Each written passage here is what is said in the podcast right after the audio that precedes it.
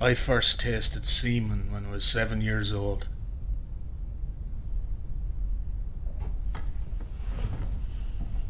Nothing to say. Certainly a startling opening line.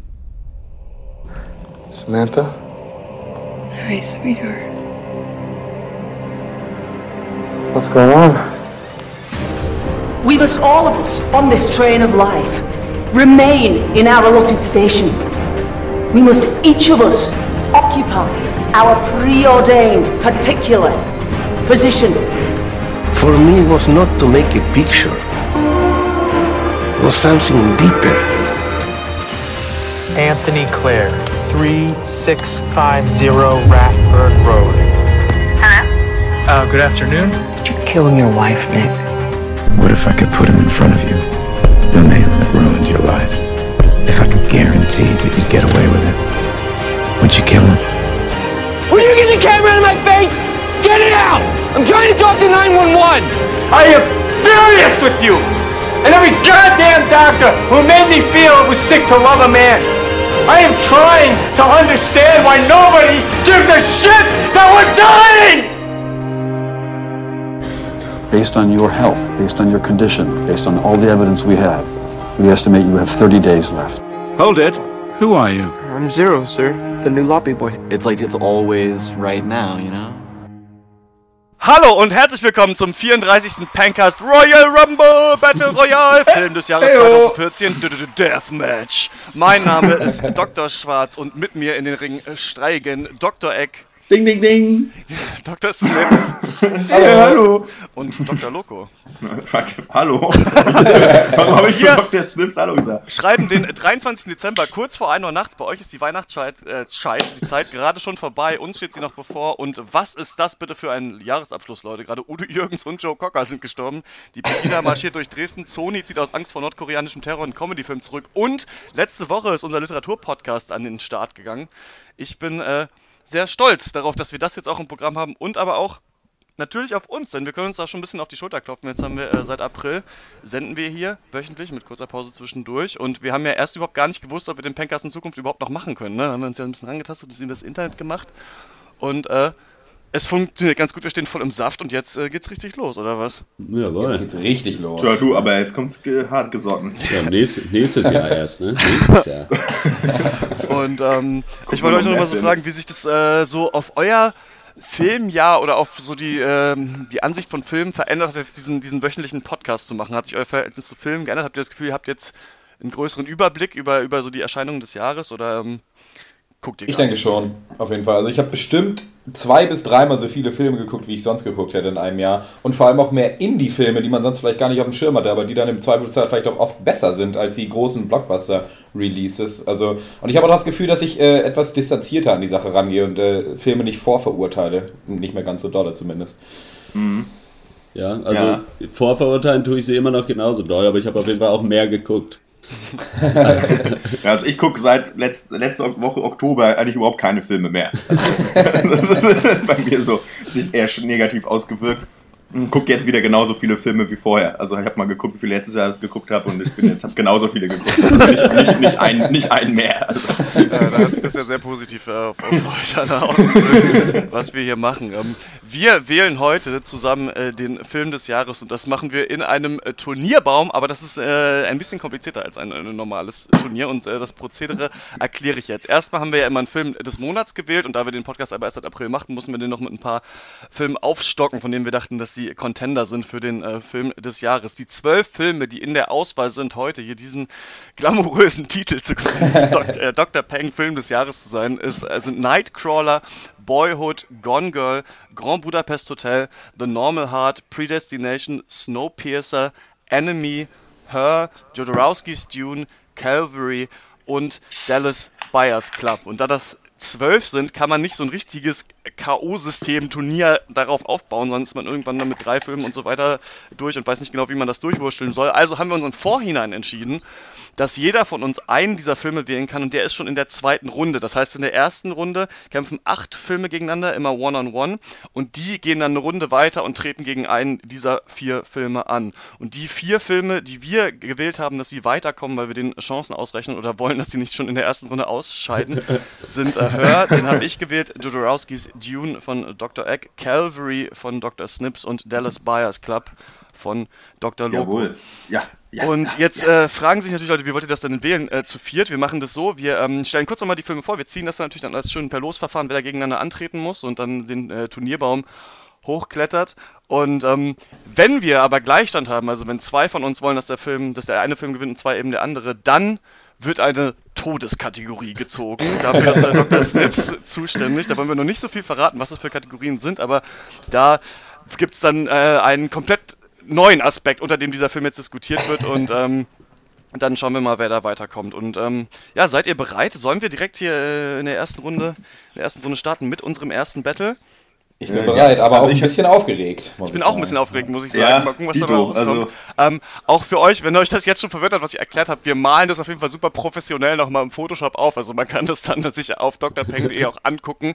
Live Noch, mitverfolgen. Genau, äh, mit den, wahrscheinlich auch schon mit diesen ersten acht Matches, die da sind, aber ähm, genau, ihr könnt dann sehen, wovon ich hier gerade gesprochen habe. So, dann ziehe ich jetzt, greife ich mal hier in die Oh. Wundertüte rein. Oh, oh, oh, Und oh, das äh, oh erste oh Gott. Battle findet Ho statt Hoffentlich der Hobbit. Ach nee. zwischen Enemy Aha. Oh. wenn es jetzt Nightcrawler ist, ne? Und Boyhood. Oh. Round one, Enemy versus Boyhood. Diesen beiden Filmen. Und natürlich wird kurz zusammengefasst, worum es äh, geht. Was ist Enemy? Ja, Enemy ist äh, ein seines Zeichens Psychothriller, der auf dem Roman Der Doppelgänger von Saramago basiert. Und in dem, äh, der zeichnet sich hauptsächlich dadurch aus, dass Jake Gyllenhaal eine Doppelrolle spielt. Und zwar geht es um den Geschichts Geschichtsprofessoren Adam Bell, der ein relativ langweiliges Leben hat und äh, dann aber in einem Film einen Schauspieler entdeckt, der ihm auf ein Haar gleicht. Und diesen sucht er dann auf und der ist halt Schauspieler, heißt Anthony und will eigentlich erstmal überhaupt nichts mit ihm zu tun haben. Und dann treffen sich die beiden aber irgendwann und über Umwege lernen die auch die jeweilige Frau bzw. Freundin des anderen kennen.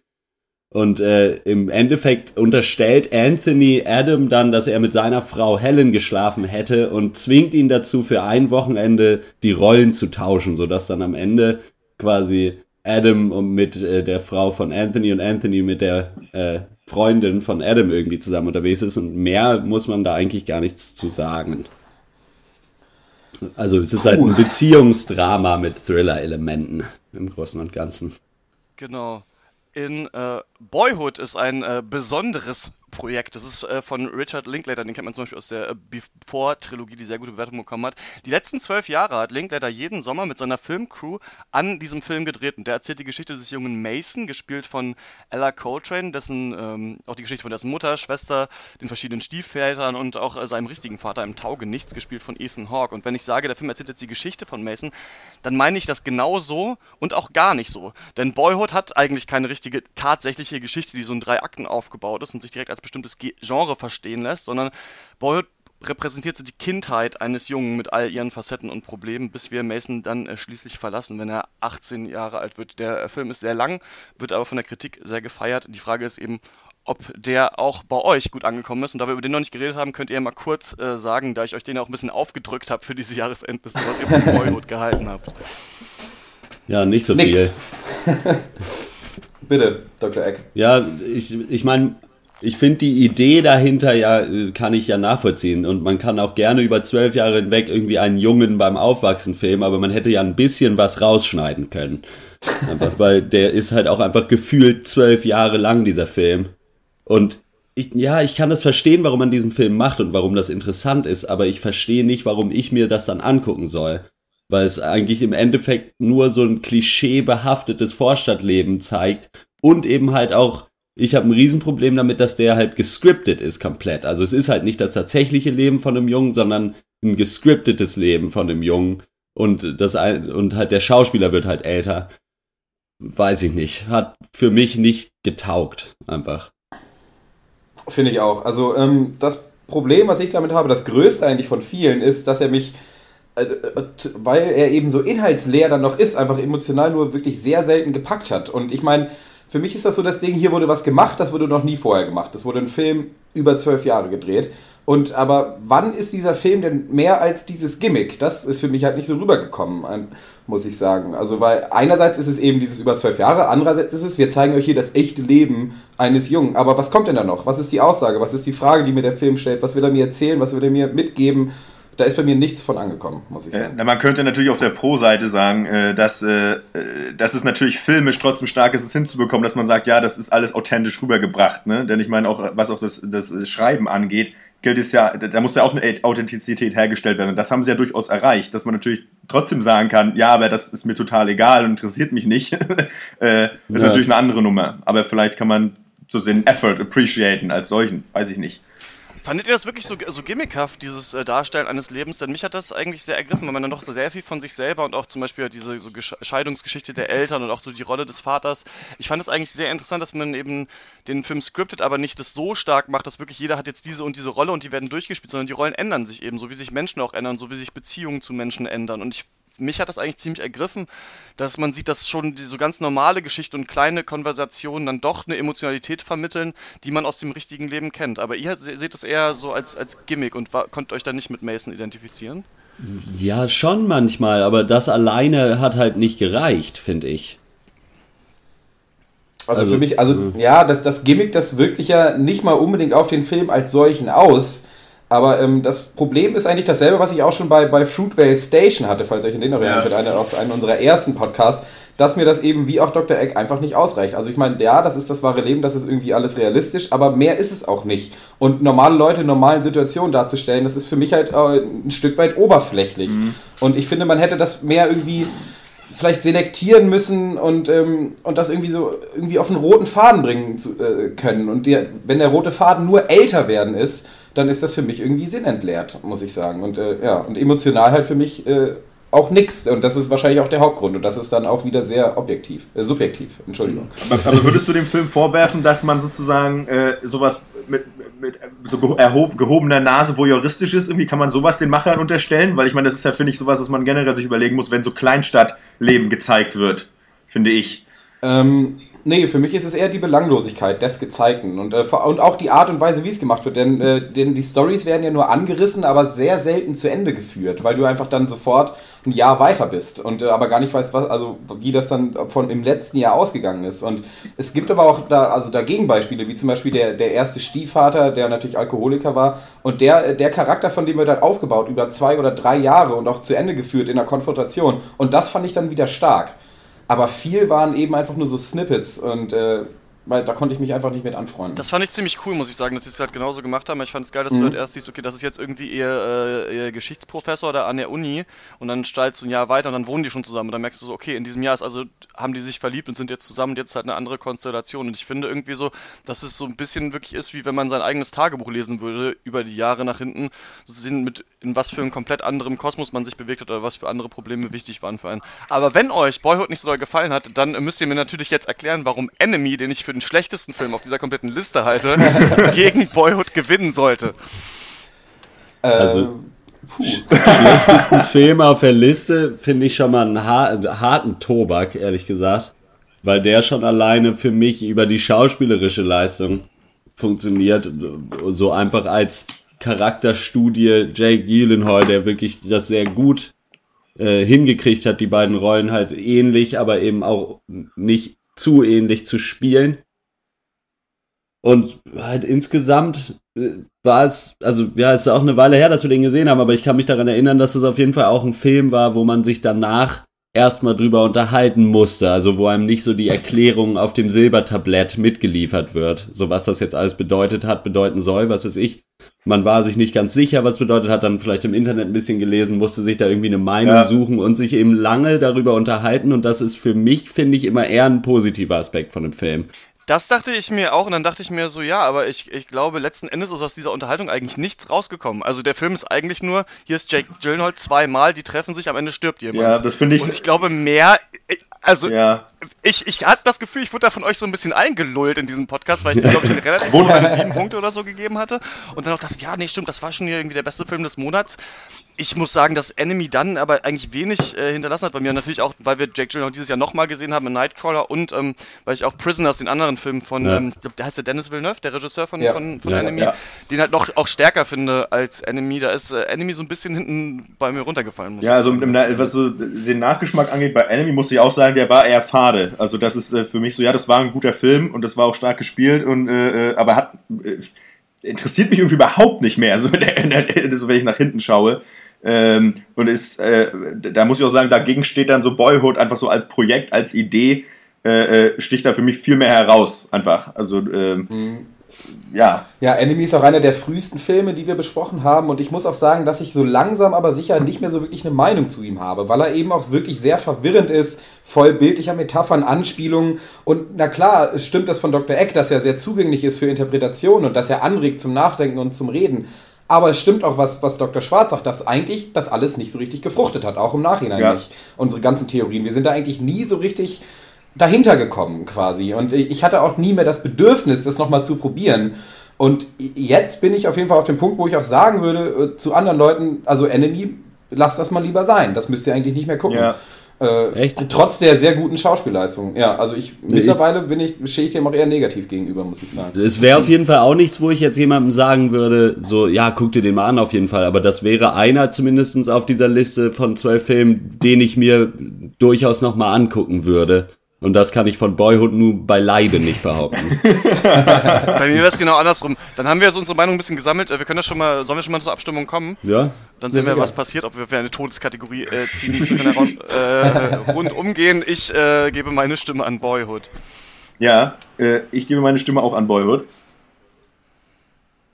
Ja, also ich gebe meine Stimme, damit es ein bisschen spannender wird, auf jeden Fall an Enemy. Also und auch nicht nur, damit es spannender wird, sondern weil der Film besser ist. Ja, ähm, für mich beide Streichkandidaten, muss ich sagen. Ähm, ich ich würde mich äh, breitschlagen lassen, Boyhood eine Runde weiterzulassen, damit ich ihn nächste Runde äh, komplett zerstören kann. Insofern meine Stimme an Boyhood. Alles klar, damit hat äh, Boyhood dieses erste äh, Battle, äh, ge- gewonnen und ist äh, damit in der nächsten Runde. Und wir kommen äh, zur zweiten Runde. Und ich greife hier wieder in meinen Zettelkasten rein. Oh, oh Gott. Was zieht er nur? Was raus. zieht er nur? Ein Kaninchen. Wes Andersons Grand Budapest Hotel und. Oh, das ist nur eine Notiz von mir, die auch noch auf dem Schreibtisch lag. und The Normal Heart. Oha. Round 2 Grand Budapest Hotel versus The Normal Heart. Oha. Wer, was ist The Normal Heart für ein Film?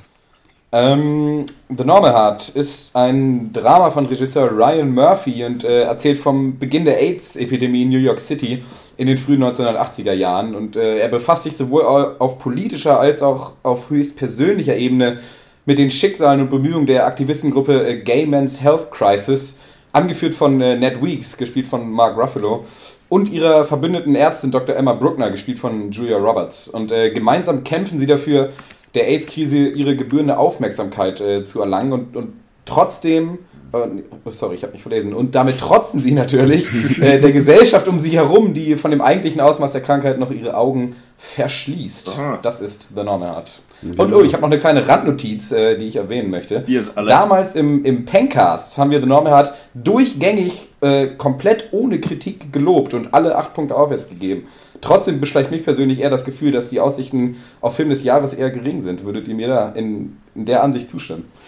Ich glaube, das werden wir gleich sehen, aber ich glaube ja. Ich glaube ja. Ähm, ich glaube, wir waren sehr beeindruckt von der schauspielerischen Leistung und, äh, und der Griffenheit, aber ähm, Vielleicht so auch wie auch bei Enemy, weiß ich nicht mehr, wie wichtig mir dieser Film letzten Endes ist. Ich finde immer noch interessant, dass der nur fürs Fernsehen produziert wurde. Dafür war der wirklich überragend. Ja. Also, ja. Ähm, ja, und kann man wirklich nur empfehlen. Aber äh, der muss sich ja jetzt äh, erstmal gegen äh, Grand Budapest Ja. Hotel äh, behaupten. Und äh, was Mhm. ist das für ein Film? Ja, das ist natürlich äh, der diesjährige Wes Anderson-Film, eine britisch-deutsche Tragikomödie, sag ich mal. Und äh, uns wird die Geschichte von Zero Mustafa erzählt, der am Grand Budapest Hotel als Lobbyboy anheuert und äh, sich dort mit seinem Mentor und Vorgesetzten Monsieur Gustave H. anfreundet.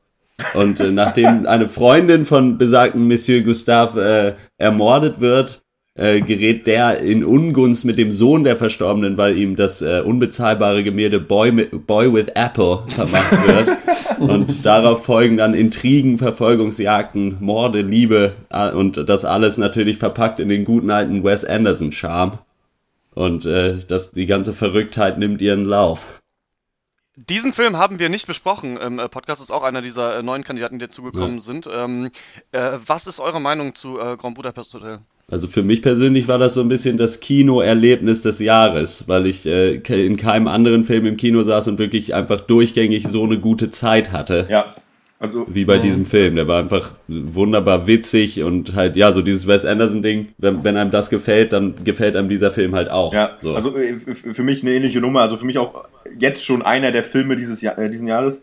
Äh, dieses Jahres, verdammt, dies, also jetzt habe ich es. Diesem Jahren, so, äh, äh, ganz großartig. Und ich, was halt so schön ist bei Wes Anderson-Filmen, ist einfach, dass man immer sich so in, äh, fühlt, wie als wenn man in, auch wenn, selbst wenn man das irgendwo auf, in einem kriegszerrütteten, weiß ich nicht, Land sich anguckt, in einem zerstörten Haus, fühlt man sich trotzdem wie, als wenn man in dem gemütlichsten Wohnzimmer sitzt. Äh, das ist so das Feeling, Ja. was ich immer bei Wes Anderson-Filmen habe und das ist einfach herrlich. Ähm, ja, also äh, ganz große, ganz Finde ich große auch, Nummer. muss ich sagen, ja. Also schon der, der perfekte Film, äh, um einfach mal die ganze Welt um sich rum so zu vergessen. Also wirklich großartige Unterhaltung, durchgehend lustig fand ich ihn. Also viel lustiger als, als andere Wes Anderson-Filme. Verrückte Charaktere, fremdartige Welt, Hammer Sets natürlich, alles unter der Regie von Anderson und vor allem auch eine wirklich denkwürdige Performance von, wie spricht man ihn aus? Ralph Fiennes zufällig? Ich glaub, ja. Oh, ja. Altbehörde Der, äh. Louis Finesse. Louis, Louis Finesse. Nee, der hat mich wirklich beeindruckt. Ähm, nee, gute Sache, Grand Budapest Hotel. Sehr gute bin- Sache. Ja, wirklich auch, ähm, wie so viele äh, Leute natürlich Wes Anderson Fanboy und habe hier auch wirklich jeden Film von Wes Anderson gesehen. Und ähm, Mhm. ich finde, dass äh, Grand Budapest Hotel die auf die Spitze Treibung dessen ist, was Wes Anderson überhaupt ausmacht. So. Und das sind einfach, also in diesem Film ist wirklich alles drin und als hätte er so nach dem auf eine Art zurückgenommenen ähm, Moonrise Kingdom, der natürlich aber auch total detailreich ist, gesagt, und jetzt drehe ich richtig durch. Und dieser Film zeigt mir so ein bisschen auch immer, wenn ich eine Performance von Leonardo DiCaprio sehe, denke ich mir das, mit den Leuten willst du im richtigen Leben nichts zu tun haben. Ich glaube, das sind Psychopathen. so, das geht einfach nicht. Du kannst, also wie, wie symmetrisch dieser Film ist, wie viele Subplots und Plots in Plots und Rückblenden hier sind und wie blöd lustig der ist noch Ja. und wie toll die Ausstattung ist und sowas, ist wirklich faszinierend an diesem Film, finde ich. Also da kannst du wirklich in jeder Szene noch was entdecken. Das Ja. einzige Problem, was ich mit äh, Grand Budapest Hotel habe, ist, dass ich finde, dass es deswegen auch ein bisschen überfordernd, fordernd, verwirrend und so da rein, da raus ist. Also ich kann jetzt, ich habe den, glaube ich, im März oder so gesehen, nicht, mich nicht mehr an viel erinnern, was da passiert ist, weil so viel passiert ist. Ja. Aber ich finde trotzdem ist das wirklich ein Statement, diesen Film zu machen und der nächste muss eigentlich wieder total redu reduziert sein, denn das kann man nicht toppen. Also wie viele Schauspieler sind, allein das Filmposter, da waren ja 30 Leute drauf und man kennt irgendwie jeden und diese schlechte mit The Secret Society of Keys, wo sie halt fünfmal irgendwie anrufen oder wie die aus diesem Knast ausbrechen. Und natürlich, wenn man mag, wie, wie Männer einfach sich ernst angucken und dann rennt einer weg wie ein Idiot. Wenn man das witzig findet, dann ist man in diesem Film auch schon gut bedient. Deswegen hätte Dann mag mich man vielleicht auch The Normal Heart, ne? Genau, locker gegen, locker gegen äh, The Normal hat gewonnen, aber trotzdem sollten wir natürlich nochmal sagen, was an The Normal Heart toll war, um den kurz nochmal äh, hier nicht direkt in der Versenkung verschwinden zu lassen. Ähm, Großartige Schauspielleistung, wirklich. Äh, ich erinnere mich auch nicht mehr an allzu viel, aber natürlich an die ganzen emotionsgeladenen Schlüsselszenen, also die ganzen Monologe, die Ja. wirklich großartig rübergebracht wurden und äh, so auch diese die inneren Konflikte dieser Gruppe, so Ärger, Entrüstung, aber auch gekoppelt mit Machtlosigkeit und der hat schon auch wirklich seine Stärken genommen hat, durchaus. Ja, also. ich, ich erinnere aber auch gerade nicht mehr außer die schauspielerischen Leistungen. Die waren natürlich durch die Bank äh, hervorragend. Äh, Sheldon und Mark Ruffalo, das war schon großartig. Ähm, und Hulk, ja. und ja, natürlich Serious Topic und ist natürlich auch mal nochmal eine interessante Reise in die Vergangenheit. Ne? So das ganze Politikum, auch AIDS an sich selbst, ähm, was man ja auch bei Dallas Bias Club dann auch zum Beispiel auch nochmal hatte, ähm, ist gut anzuschauen. Ansonsten ja, Ja, Ja. Aber ja. Er ist nun mal auch extrem lang und extrem dramalastig und äh, klar ist es eher so eine Chronik, die wird irgendwie zum Leben erweckt durch wirklich gute Schauspieler, aber man muss auch ein Grundinteresse haben. Also Ja. das muss man mitbringen und äh, den kann man nicht einfach mal so wie zum Beispiel Grand Budapest Hotel einfach mal gucken und das war's. So, also da muss Ja. weil da ja, gehört mehr Ja, dazu. ich erinnere mich noch, dass der irgendwie einen ziemlichen so Theaterstück-Vibe irgendwie hatte, der Mhm. Film. Mhm. Was auch ganz interessant war in Filmform.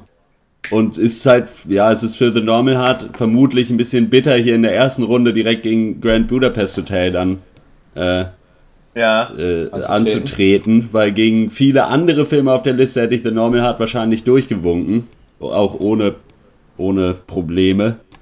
Aber gegen Grand Budapest Hotel als Film des Jahres würde ich sagen eher Grand Budapest Hotel von mir. Ich glaube auch, also wenn wir über den Film des Jahres reden, The Normal Heart natürlich ist so ein bisschen der Underdog hier in der Runde, weil er, obwohl er natürlich mit großen Schauspielern und auch schauspielerischen Leistungen aufwartet, eben ein Fernsehfilm gewesen, der einzige Fernsehfilm, der Mhm. hier, den wir hier Mhm. äh, überhaupt in dieser Liste haben, der ist, und der uns schon wirklich begeistert hat, wo wir einfach nur gehört haben, okay, auf, äh, auf HBO läuft gerade ein Film, der hat ganz gute Bewertungen bekommen mit Mark Ruffalo, lass ihn dir mal angucken. Ja. Ähm, also ich, wirklich toller Film, den kann ich, den kann ich wirklich nur empfehlen, aber gegen äh, Grand Budapest Hotel in seiner Multidimensionalität stinkt der dann Ja. leider schon total ab, aber trotzdem auf jeden Fall gucken. Also da Der man Dr. leidet wirklich Peng mit und auch- Fernsehfilm des Genau. Jahres. Und auch ähm, Ja.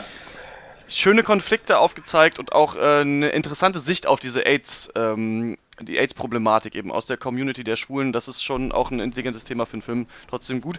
Ja, wir stimmen ab. Ich denke mal, es ist äh, irgendwie eindeutig, aber meine Stimme kriegt äh, Grand Budapest Hotel. Ja, die, äh, auch auf meiner Seite Grand Budapest Hotel. Ja, ebenso. Trotzdem klare Empfehlung auch für Normal Heart. Also, ne, es ist, Auf jeden aber Fall, ja. in unserem Battle Royale Rumble, was auch immer, Deathmatch, äh, gibt es keine kann Gnade. Kann geben. es keine Gnade geben und es kann nur einen geben, jawohl.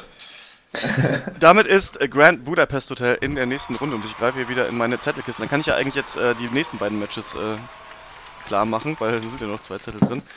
In der dritten Runde treten an Gone Girl gegen Snowpiercer. Round three, Gun Girl versus Snowpiercer. Und ach, ich mache die letzte noch spannend, obwohl nur zwei Zettel drin sind. Kann man sich zwischen Ausschlussverfahren natürlich überlegen, was es jetzt sein kann, aber äh, ich sage es nicht. Worum äh, geht es in äh, Gone Girl? Ja, das werde ich euch sagen, aber das sage ich euch mal. So ist es nämlich passiert. Äh, ich mach's kurz. Ein Mann reist in einem Zug, in welchem sich der vermeintlich gesamte Rest der Menschheit befindet. Ähm, äh, in diesem Zug hat sich äh, jedoch eine krasse Zwei-Stände-Gesellschaft gebildet. Und es also du machst gerade Snowpiercer, das weißt Und es du. kommt zum Ja. Aufstand und ich mache Snowpiercer. Ich, ich mache, was ich will, ich mache Snowpiercer. Ah. Hätte auch ein Hammerwitz sein können, aber. Ich habe ihn zerstört jetzt, okay. Äh, Ähm, Mache ich dann Gone Girl? Sind wir da angekommen? So, Gone Girl ist äh, ein Mystery-Thriller von, von David Fincher und äh, geht darum, dass äh, an ihrem fünften Hochzeitstag meldet äh, Nick Dunn, gespielt von Ben Affleck, äh, seine Frau Amy von Rosamund Pike gespielt, als vermisst. Und äh, das, das Porträt einer, einer völligen heile Weltbeziehung, das Nick der Öffentlichkeit verkaufen will, fällt aber dann unter dem steigenden Druck der Medien, die immer neue beunruhigende Fakten über Nick ans Licht bringen, so langsam in sich zusammen.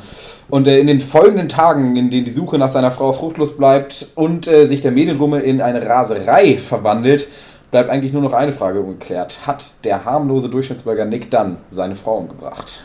Ja. Das ist Gone Girl. Worum geht's in äh, Snowpiercer? Weiß ich nicht. Frag mal, frag mal Dr. Snips. Er mal. Nee, also eine Frau, nee, ein Mann reist in einem Zug, in welchem sich eben der vermeintlich gesamte Rest der Menschheit befindet. Und in diesem Zug äh, wird eben eine krasse Zwei-Stände-Gesellschaft herausgebildet.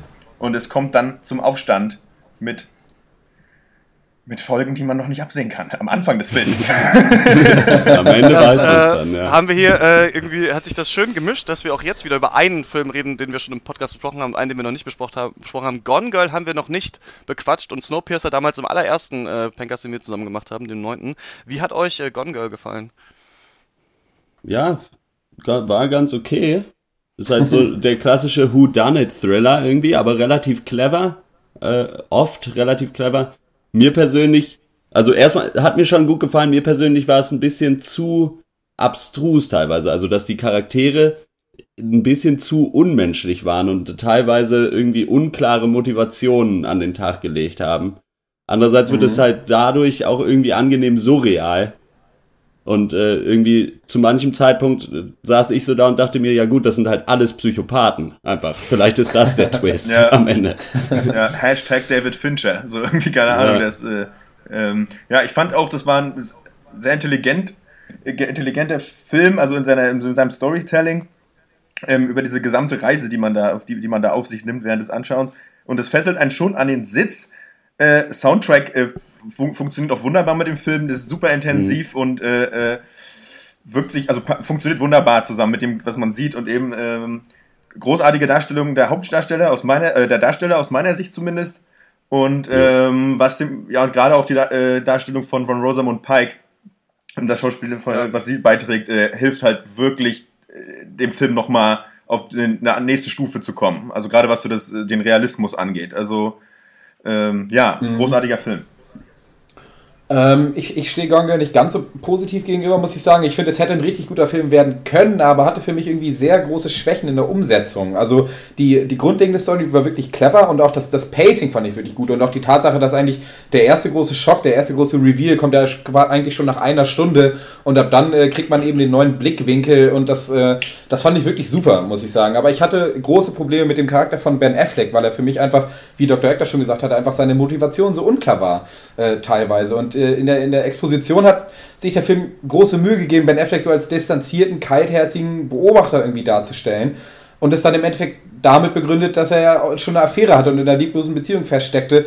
Und ähm, das, und für mich, ja, war das, also ich will nicht zu sehr ins Detail gehen, was die Story angeht, aber für mich äh, waren quasi die Schritte, die der Film gemacht hat, nicht immer nachvollziehbar in den Motivationen der Genauso ging es mir auch. Also Gone Girl wurde ja super abgehypt vorher als äh, Mhm. der Film mit dem krassesten Twist und der spannendste Film des Jahres und so weiter. Und ich muss mich manchmal fragen, ob bei David Fincher immer wirklich so viel Inhalt zu finden ist oder meistens nur so die äh, Facette da drum Ja. existiert. Und ich finde, das ist auch so eine Sache. Ich habe neulich ja Nummer 7 geguckt und das ist ein Mhm. toller Film, aber das ist kein Film über, über Mordfälle wegen den ähm, äh, wegen diesen äh, sieben Plagen. Nee, was ist es? Die sieben Todsünden. Äh, Todsünden, meinst du? Die Heuschrecken, wisst ihr noch, die Heuschrecken und die Fläche voll Blut? Äh, Das ist kein richtiger Film über die sieben Todsünden zum Beispiel. Also da passiert einfach, die gibt es da einfach, die sind da drin, weil es besonders edgy und cool ist, dass es die gibt, aber es hat eigentlich gar nichts mit äh, der Motivation des Mörders zum Beispiel zu tun und sowas. Und ich Ja. finde auch so ein bisschen, bei Gone Girl hatte ich das Gefühl, ich finde, der zieht sich am Anfang schon ein bisschen, also wenn dann der erste Reveal kommt, dann hat es den auch wirklich mal gebraucht, aber ich fand es angenehm.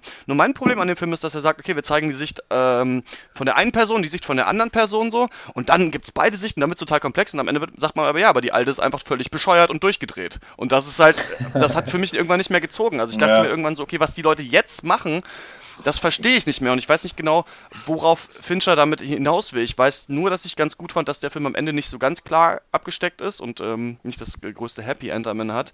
Aber ähm, es geht ja nicht nur darum, jetzt Gone Girl zu bewerten, sondern zu sagen, äh, gewinnt er oder gewinnt er nicht gegen Snowpiercer. Und das ist für mich relativ schwierig, weil ich auch äh, Snowpiercer für einen der schlechtesten Filme auf dieser Liste halte. Ähm, was ist denn eure Meinung dazu? Zu Snowpiercer äh, ist von mir auf jeden Fall meiner Meinung nach der schlechteste Film auf der Liste. Warum? Weil, ich meine, es ist auch eine Weile her, dass wir den gesehen haben und mir ist eigentlich nur so, ja, so relativ Standard-Action-Nummer in Erinnerung geblieben. Und halt ein paar ganz okay, so Kampfszenen und so, aber insgesamt eher halt so eine flache Dystopie, die sich selber für irgendwie cooler hält, als sie tatsächlich ist. Ich finde, Und Mhm. ja. ich finde halt, weiß nicht, ich finde die Dystopie ist schon genauso cool, wie sie ist. Also ich finde, oder wie es was, was sie sein ja. möchte. Also es ist ja, die basiert ja auf einem Comic und ich finde auch die Idee, die dahinter, oder was ich da, dieses Konzept, dieses, die ganze Menschheit in einem Zug äh, eingesperrt, funktioniert schon super und ich mochte das auch, wie das dann äh, visuell umgesetzt wurde.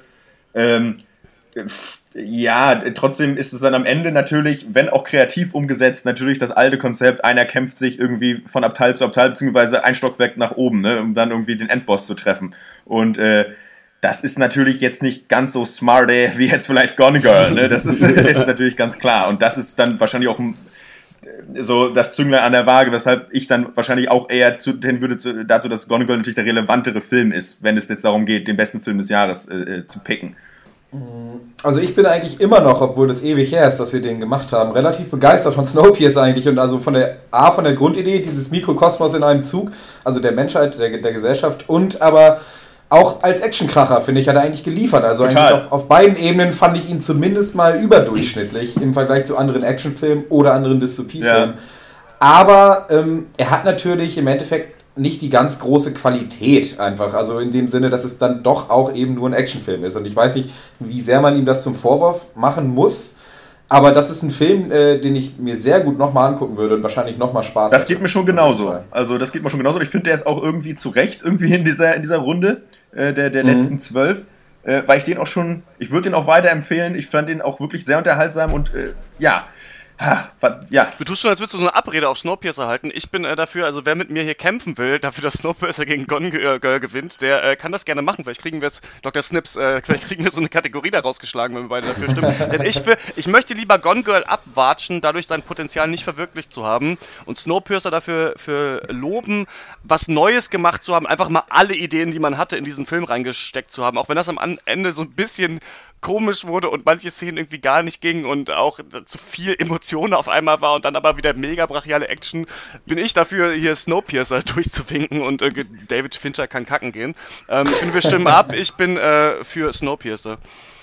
Also von mir gibt's da ein ganz klares Kontra. Also auf jeden Fall die Stimme an Gone Girl. Ich weiß nicht, was euch reitet, dass ihr meint, ihr müsst euch das nochmal angucken. Aber äh, gut, also von mir auf jeden Fall die Stimme für Gone Girl ist äh, der bessere Film von den beiden. Und weiß nicht, so neu war Snowpiercer halt einfach auch nicht, wie Dr. Äh, Loco schon sagte, einer kämpft sich irgendwo hindurch und alles ist dystop dystopisch und schlecht und äh, er versucht das äh, hinzubiegen. Nee, Nein, danke. Nee, neu war das, das nicht, nee. Aber das, äh, ah, aber, aber David Fincher geht mir auch immer so ein bisschen auf die Ketten, ne, muss ich ganz ehrlich sagen. Nämlich auch schon, was Dr. Schwarzson sagte, so, der baut sich dann mal seinen Kram zurecht, denkt man sich, ja gut, aber das ist auch alles nicht so schwierig, wenn ich halt meine Charaktere alle so aufbaue, dass sie halt irgendwie Blödsinn machen, ne? Ähm, und äh, eigentlich müsst, ah, ah, mh. Ja, aber eigentlich möchte ich doch ganz gern sagen, Endstation Gone Girl, ne? Der Snowpiercer rollt noch weiter. Also, und ich glaube, damit werde ich auch da. Ah, ich habe zwar eben mich. Ah, nee, da muss ich mal das muss ich mich selbst revidieren. Snowpiercer kriegt mein, Vo mein Votum. äh, so. Äh, ja, dann Wenigstens noch eine keine Kategorie draus. Nee, gibt's äh, leider nicht. Also mir war, ich hätte zwar gerne noch länger über Gone Girl geredet, aber mir war der dann zu gekünstelt, ein bisschen zu dark und edgy und zu klinisch und bei genauerer Betrachtung aber dann doch sehr unlogisch teilweise. Und deswegen gebe ich meine Stimme auch Snowpiercer. Natürlich nicht, nicht äh, mit der bestechenden Logik, mit der Snowpiercer an den Start. Ja, und damit macht Gone Girl seinem Namen alle Ehre ist Gone Girl. Snowpiercer ist eine Runde weiter in der nächsten Runde und wir kommen äh, zum letzten Battle für die glaub, aller, allererste Runde. Und das ist äh, Predestination gegen Nightcrawler. Round 4 Predestination versus Nightcrawler. Was ist Predestination für ein Film? Ach so, ja. ein Mann reist in einem Zug. in welchem sich der ich mache es nochmal kurz. Äh, ein Agent für Zeitreisen muss seinen letzten Job erledigen, den ausführenden Attentäter eines fürchterlichen Anschlags zu stoppen, was ihm in der Vergangenheit schon mehrfach misslang. Oh. Sehr kurz. Ja. Nightcrawler ist die Geschichte von Lou Bloom, der zwar keinen besonderen Bildungshintergrund besitzt, aber dennoch das Geschick, Systeme zu verstehen und Menschen zu durchschauen. Als er eines Tages Zeuge eines Autounfalls wird, lernt er den Beruf des Nightcrawlings kennen. Nightcrawler sind Kameramänner, die so schnell wie möglich versuchen, top aktuelles Material von Unfällen und Tatorten zu filmen und das dann an die lokalen Fernsehsender zu verkaufen. Im Film beginnt Lou erst stümperhaft und dann immer professioneller diesen Beruf auszuleben und gerät schnell an die Grenzen dessen, was noch als moralisches Handeln gesehen werden kann. Lou ist besessen, Lou ist erfolgsorientiert, Lou ist ein Monster, Lou wird gespielt von Jake Gyllenhaal am seines Lebens. Ich glaube, so Das wird, glaube ich, ein harter Kampf, ähm, denn das sind, glaube ich, Filme, die wir beide im Pencast äh, ziemlich gut fanden und auch Ah, äh, ja. relativ äh, in der letzten Zeit besprochen haben, im letzten Monat. Ja. Ähm, was ist äh, eure Meinung? Wer soll hier den Sieg davontragen? Dass äh, dein Stammbaum ist ein Kreis, der Sci-Fi-Film Predestination oder doch äh, Nightcrawler? Uh, es tut mir ein bisschen in der Seele weh. Ich bin großer Fan von beiden Filmen. Also Nightcrawler, wirklich wunderbar, tiefschwarze Comedy, also nie, natürlich keine reine Comedy, äh, eher ein Thriller. Und äh, bei dem merkt man wirklich, wie bei wenig anderen Filmen, dass er einfach seine, seine Charaktere und auch seinen Handlungsaufbau einfach komplett versteht und einfach in genau den, den richtigen Abständen und den richtigen Dosen das alles immer mehr ausweitet, bis es wirklich zu, so richtig tiefschwarz und absurd wird. Und äh, einer der besten Charaktere, Lou, Lou Bloom, auf jeden Fall, Louis Bloom, ähm, empathielos, kalt, also komplett übermotiviert, aber aus komplett falschen Gründen. Und äh, ja, also Nightcrawler finde ich schon herrlich, muss ich sagen. Ja, äh, äh, wirklich eine harte Nummer. Mhm. aber ich finde eben auch Nightcrawler eben auch ganz besonders stark so als Abgesang auf den Kapitalismus.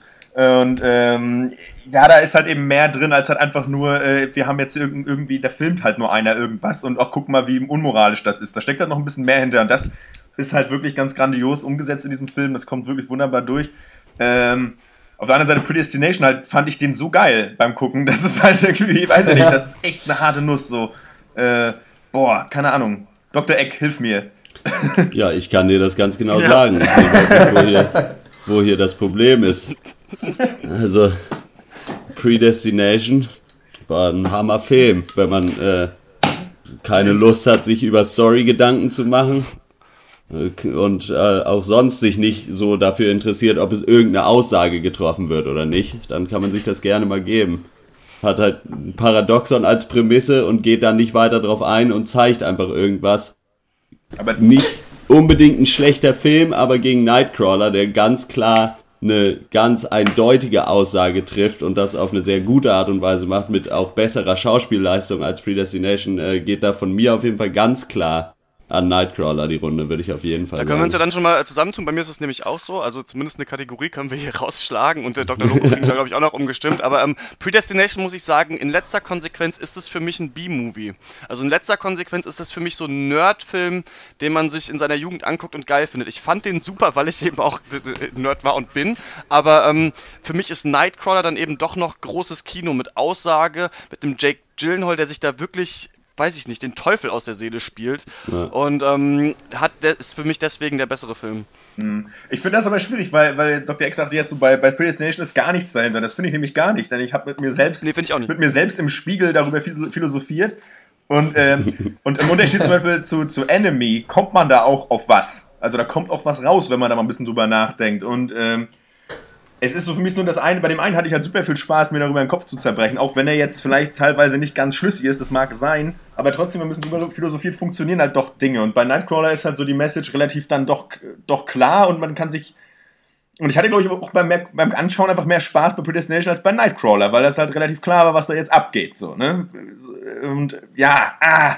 Also alleine die, die Aussage von, von Dr. Eck, dass Predestination Zeitreiseparadox zeigt und da nicht weiter drauf eingeht, also da, da kräuseln sich mir die Augenbrauen, muss ich sagen. Also, der, also ich finde, der bereitet dieses doch eher altbackene Paradox aber wirklich meisterhaft auf ja. eigentlich. Also und, äh, und Nein, er führt es, es nur. Nee. Nein, aber, aber er führt es ans Ende, er treibt es an seine Grenzen und das ist nicht einfach nur so, ja, es ist ein Paradox und das war's. Nein, das Paradox wird einfach ausgereizt.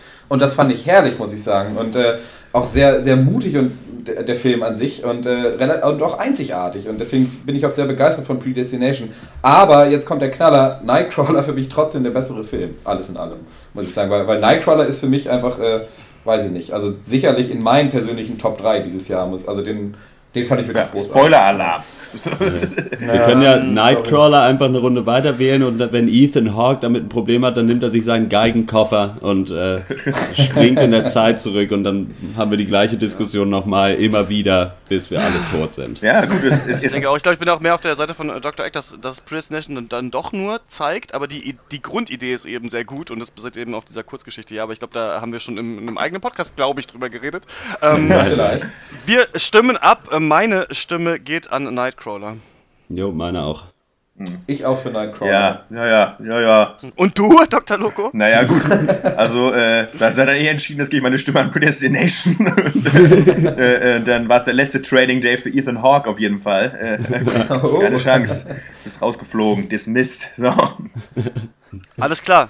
Damit ähm, haben wir die erste Runde abgeschlossen. Äh, vier Woo. Filme sind ausgeschieden, vier Filme sind weiter und wir kommen jetzt zur nächsten Runde und da tauchen ja die vier Filme auf, die wir schon eine Runde weiter gewählt hatten, damit dieser äh, Turnierbaum Sinn macht und äh, gegen einen von denen muss Boyhood jetzt antreten und ich greife hier wieder in meine äh, Liste, in eine Zettelkiste rein.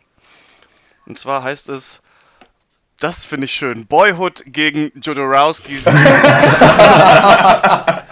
Uh, first quarterfinal, Boyhood versus Jodorowsky's Dune. Worum es in Boyhood geht, haben wir, haben wir Das gerade... sind Geschichten, die schreibt eigentlich nur der Fußball. Ne? Du meinst äh, der Pokal. Wir haben äh, ja schon gesagt, worum es in Boyhood geht, deswegen, äh, worum geht es in Jodorowskis Dune? Ja, es ist eine, eine, die einzige Doku in unserer Liste. Äh, und äh, die, es geht äh, um den Filmemacher Alejandro Jodorowsky, der 1975 versucht oder versucht hat und es auch machen wollte, und zwar den Sci-Fi-Bestseller Dune von Frank Herbert zu verfilmen. Und äh, das Ganze in einem, man könnte sagen, relativ epischen Ausmaß. Äh, unter anderem ist die Rede von einem Skript von der Größe eines Telefonbuches und äh, der fertige Film hätte am Ende 14, äh, 14 Stunden dauern sollen. Komischerweise ist das Projekt dann vor allen Dingen an finanziellen Hürden gescheitert und es wird quasi so die, ein bisschen die Geschichte des Projekts äh, mit interessanten Interviews aufbereitet. Und in denen es auch nicht immer nur um den eigentlichen Film hinausgeht, sondern einfach im Grunde genommen so ein bisschen eine Doku über kreatives Schaffen an sich äh, irgendwo ist. Und halt um diese wahnsinnig auch komischen Gedankengänge von Jodorowsky, der halt schon irgendwie ein Unikat ist mit der Art und Weise, wie er an Sachen rangeht. Genau. Ja. Das wird Das- jetzt ein sehr ja. interessantes Battle. Ich muss ähm, sagen, dass natürlich hier meine Stimme, sage ich jetzt schon mal, an Boyhood gehen würde, weil ich denke, dass Jodorowskis Dune toll ist, weil er mich in diese Welt entführt hat, die aufgezeigt wird, aber ich nicht weiß, also Film des Jahres kann der auf keinen Fall werden, dann trete ich hier ab aus diesem äh, Podcast, weil er einfach als Film weiß ich nicht, wie gut der ist. Also es ist halt als eine, als eine Geschichte, die erzählt wird und dieser Film, den Jodorowsky machen wollte, der wäre halt fantastisch gewesen, aber ich weiß nicht, wie gut der Film Jodorowskis Dune als solcher tatsächlich Ja, ich meine, das Gute an Jodorowskis Dune, also an der Dokumentation, über die wir jetzt halt sprechen, ist eben äh, das Konzept für den Film, diesen 14-stündigen Nicht-Film äh, äh, Dune, den er da machen wollte. Und klar, das ist halt super geil. Aber äh, ja, ne?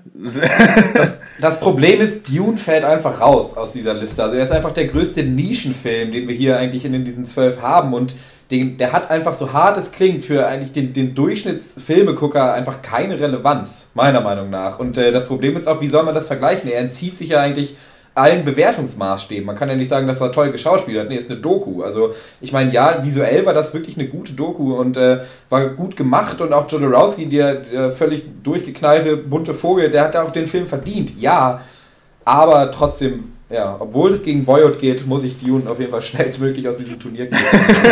Was heißt, was heißt, das ist nicht vergleichbar? Also man könnte zum Beispiel mal da ansetzen und sagen, nachdem ich Jodorowskis Dune mir angeguckt habe, habe ich mich in irgendeiner Weise dazu verleitet gefühlt, irgendwie nachzudenken und äh, mich da ein bisschen zu informieren und habe mir im Endeffekt auch diesen einen Comic, den der dann irgendwann geschrieben hat, bestellt und so.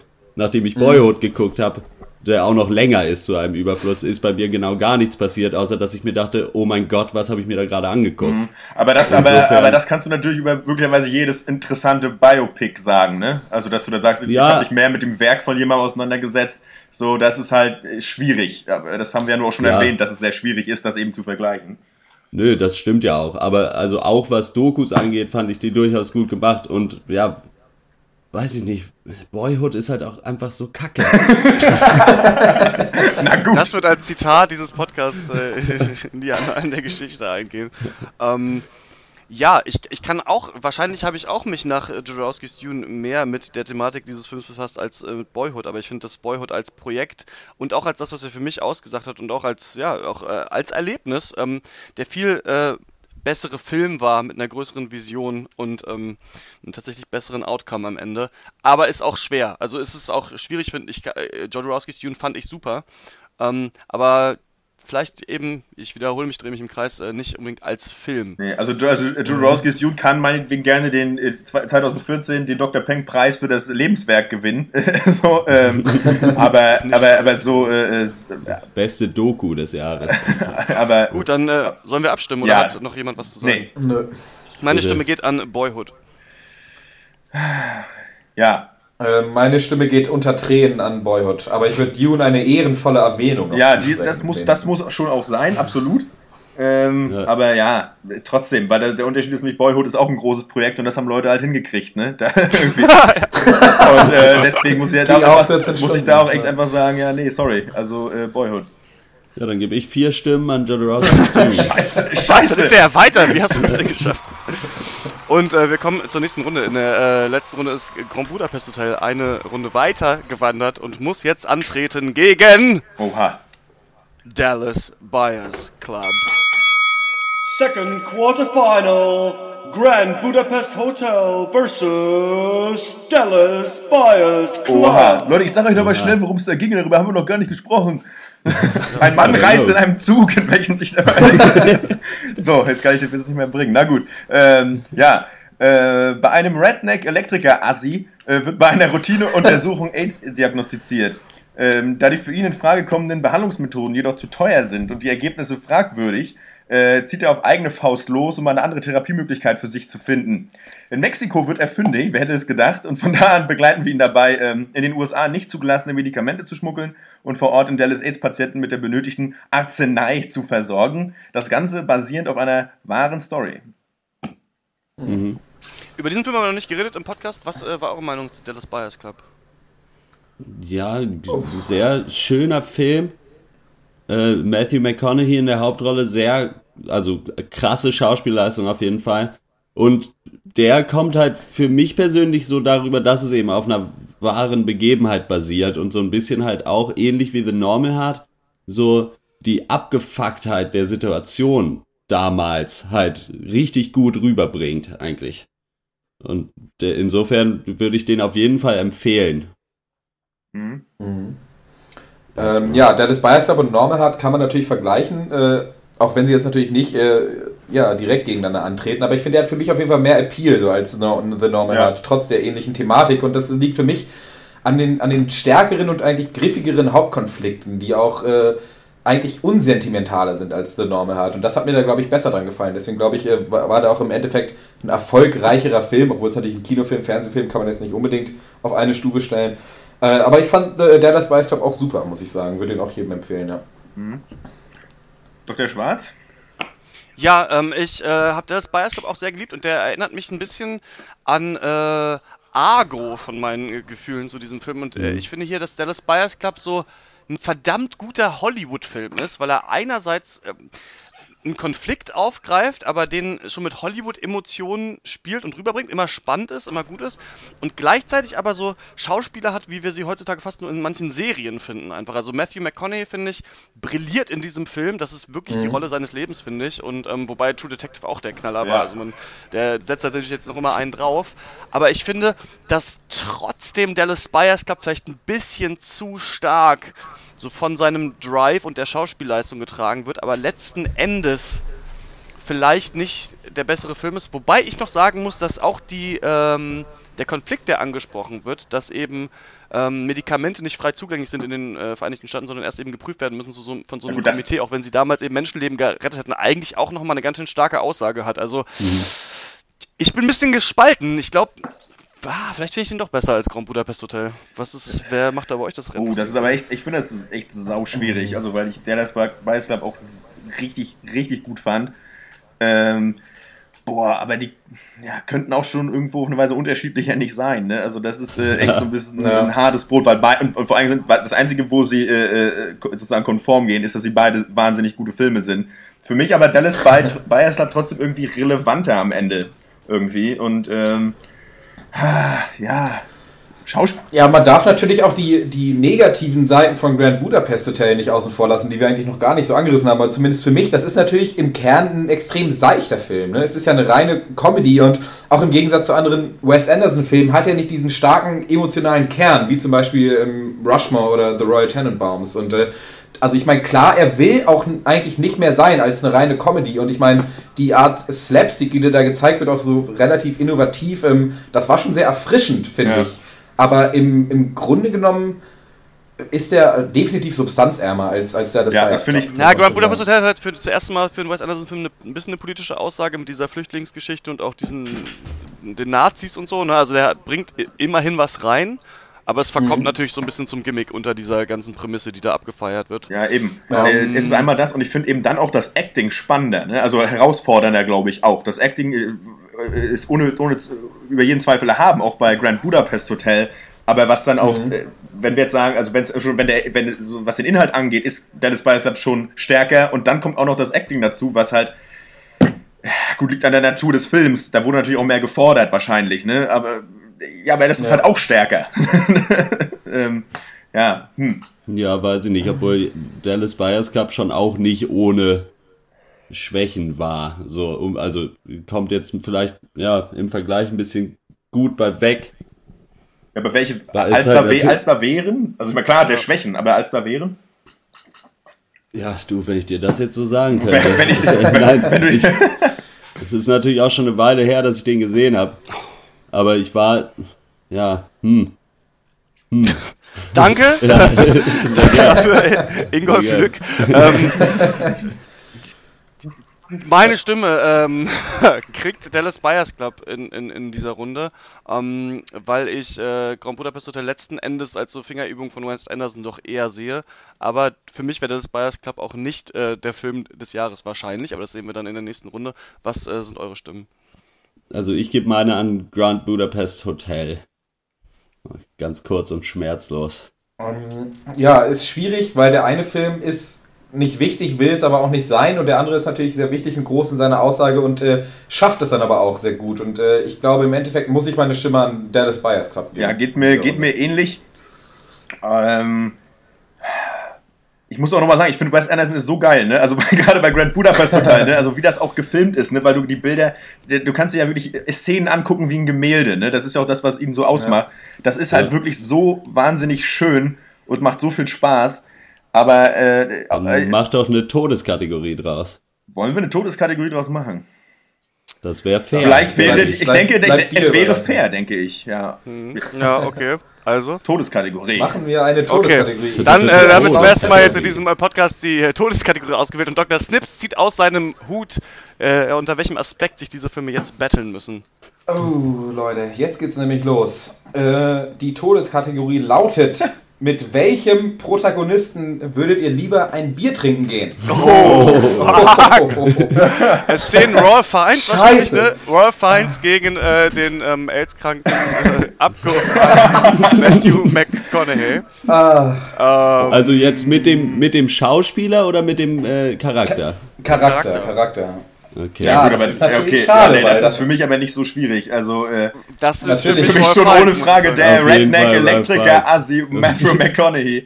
äh, äh, äh, was mit Ralph Fiennes? Der trinkt doch überhaupt Klar, der, der war auf jeden Fall aber, aber seinem Charakter, der trinkt doch keinen Pilz, Junge. Was willst du denn mit dem Bier trinken? Das kannst du mir doch nicht erzählen.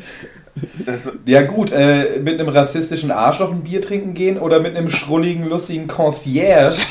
ja, aber ein Äh, rassistisches Arschloch, Arschloch und homophobes, mit einem, aber am Herz für AIDS-Patienten. Also ich meine, das ist, und ich meine, der andere ist halt irgendwie ein durchgeknallter Typ mit irgendwie, ja, ich muss irgendwie mein scheiß Hotel sauber halten. Was ist das denn? So, ich meine, ganz Du ehrlich. legst dich hart ins Zeug, Dr. Ja, ist ja, es ist, Ich- Also- Ja, ist aber doch ich hab, wohl ich, da wirklich die Facetten Mit wem von wollt ihr denn Bier trinken? Ich trinke mit euch keins mehr, so viel steht fest. Ich habe da äh, die Facetten von. Matthew McConaughey's Charakter, glaube ich, gerafft, aber äh, Ralph Fiennes ist noch so viel, was er mir erzählen könnte. Ich glaube, Außerdem- das wäre der, der spannendere Außerdem hat Monsieur Gustav H. gesagt, I go to bed with all my friends und das lasse ich mir nicht entgehen. Ja gut.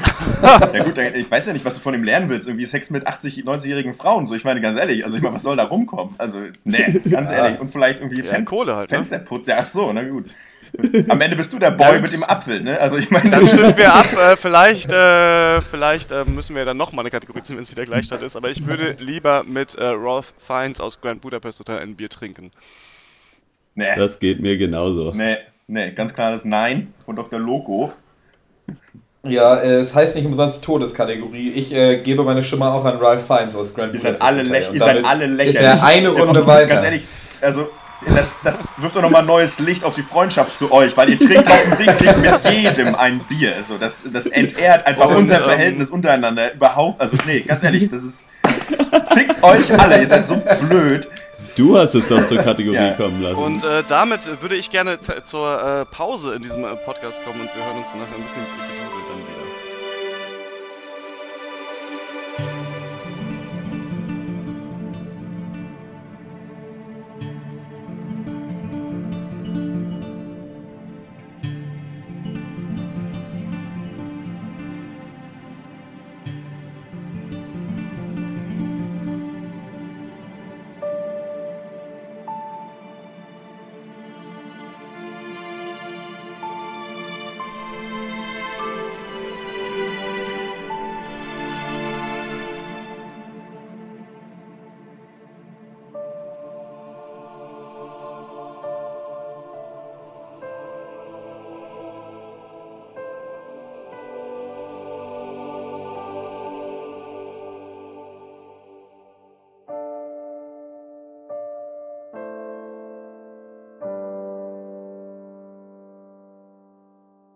So, und damit sind wir äh, zurück im äh, 34. Pancast Royal Rumble Battle Royale Film des Jahres äh, 2014 D -D -D Death Match. Alle dabei. Hört sich doch äh, gut an. Wir legen los und in der nächsten, äh, nächsten Battle tritt Snowpiercer an gegen folgenden Film. Ich raschel hier nochmal an den Zettel. Warum genau ist Snowpiercer noch drin?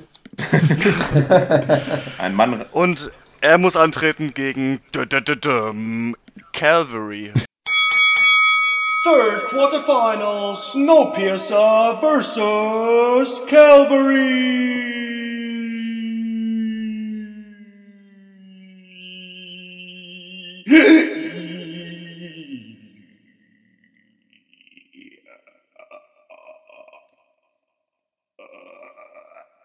Calvary, ja. Ähm, während einer Beichte äh, wird dem gutherzigen Father James, gespielt von Brandon Gleason, von seinem Gegenüber mitgeteilt, dass er ihn in genau sieben Tagen umbringen wird. Und äh, Calvary äh, von Regisseur John Michael McDonough zeigt uns also die vermeintlich letzte Woche im Leben von Father James, seine Begegnungen und Gespräche mit der Vielzahl an Bewohnern seines kleinen irischen Dorfes, vom einfältigen Schlachter, dem atheistischen Arzt und dem geldbesessenen, aber einsamen Millionär bis hin zu einem inhaftierten Psychopathen und seiner eigenen notleidenden Tochter. Und äh, die Vielzahl der Episoden, aus denen Calvary besteht, drehen sich oft auf die eine oder andere Art und Weise um Tod in all seinen Formen, um Religion, Sünde, Vergebung, aber auch um die engmaschige Dorfgemeinschaft, äh, denen Father James ein moralischer Anker für all ihre persönlichen Schicksale und Ansichten ist. Das ist Calvary. Heftig. Calvary hat ja von uns ein großes, großes Lob bekommen im äh, Podcast und auch äh, von dir, Dr. Sims, ja 10 von 10 zum ersten Ja, Mal. Äh, 10 von 10, Leute. Ja, never Äh, forget. Aber, ge äh, abgeheimst, eingeheimst und ähm, das ist eigentlich, äh, finde ich, relativ klar, wie dieses Battle ausgeht, aber trotzdem sollten wir nochmal überlegen, welches ist der bessere Film, Snowpiercer oder? Ähm, hm, schwierig, schwierig, schwierig. Du magst ja beide Filme, Dr. Snips, sag doch mal, sag doch das mal bei dir. Soll ich mal was sagen? Also ich finde, wir haben ja in, in unserem Turnier wirklich viele großartige, unvergessliche Protagonisten, aber von allen denen ist Father James immer noch der Beste, meiner Meinung nach. Und äh, die Schauspielleistung ist einmalig, aber auch wie der Charakter präsentiert wird. Er ist halt ein Prediger, aber er predigt nicht und er ist sich immer seiner Ansichten bewusst, hat ein ganz klares Moralverständnis, obwohl er ja den ganzen Film äh, von allen Leuten immer nur auf die Probe gestellt wird und gechallenged wird. Und äh, es ist halt...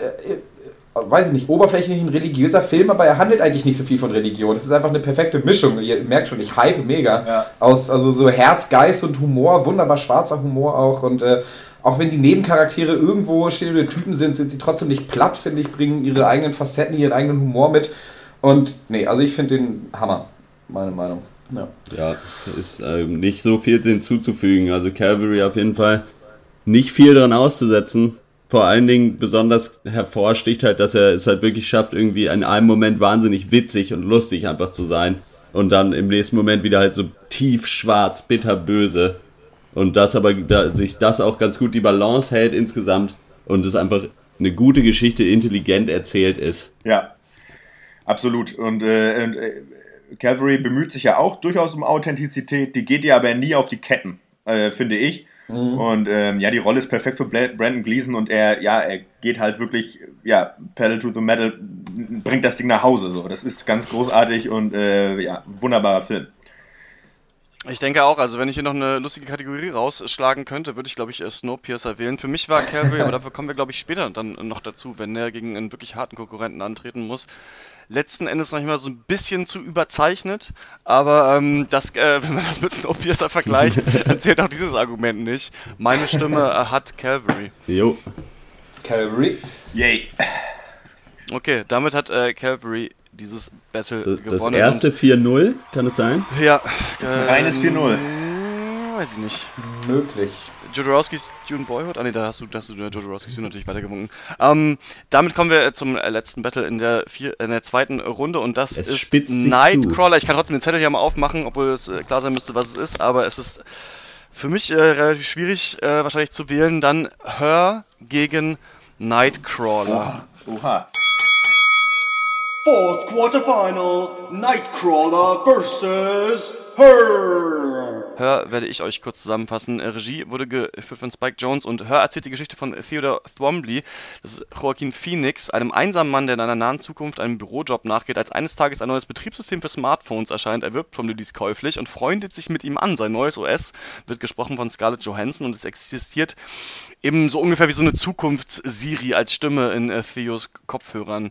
Hör geht mit ruhigen Bildern und minimalistischen Klängen der Frage nach, was einen Menschen von einer Maschine unterscheidet und ist damit sozialer Kommentar und Liebesgeschichte in einem. Diesen Film haben wir nicht im Pencast besprochen. Was war eure Meinung zu Hör?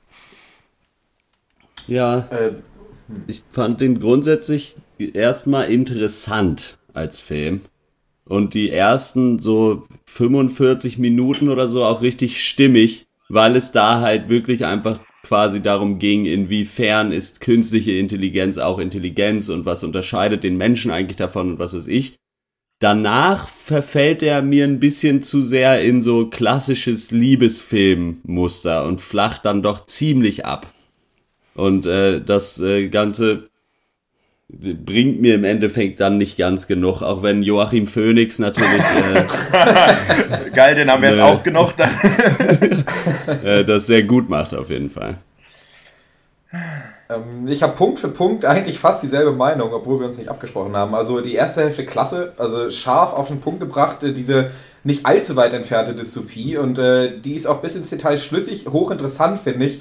Aber wie Dr. X schon sagt, es rutscht ab in eine eher mittelmäßige Liebesgeschichte, meiner Meinung nach. Und obwohl auch, obwohl die Grundidee der Liebesgeschichte natürlich trotzdem noch gut ist und auch wie sie, wie sie eben am Anfang aufgebaut wird, dass es natürlich fast schon ja, klar ist, dass sie die beiden ineinander verlieben, dass sie gegeneinander, äh, gegenseitig voneinander lernen und und dass der Film äh, sich auch traut, natürlich die offensichtlichen Schwachpunkte dieser Beziehung zu thematisieren, dass sie natürlich grundlegend einseitig ist, dass sie natürlich darauf programmiert ist, ihn nicht anzuzweifeln, ihn nie auf die Probe zu stellen.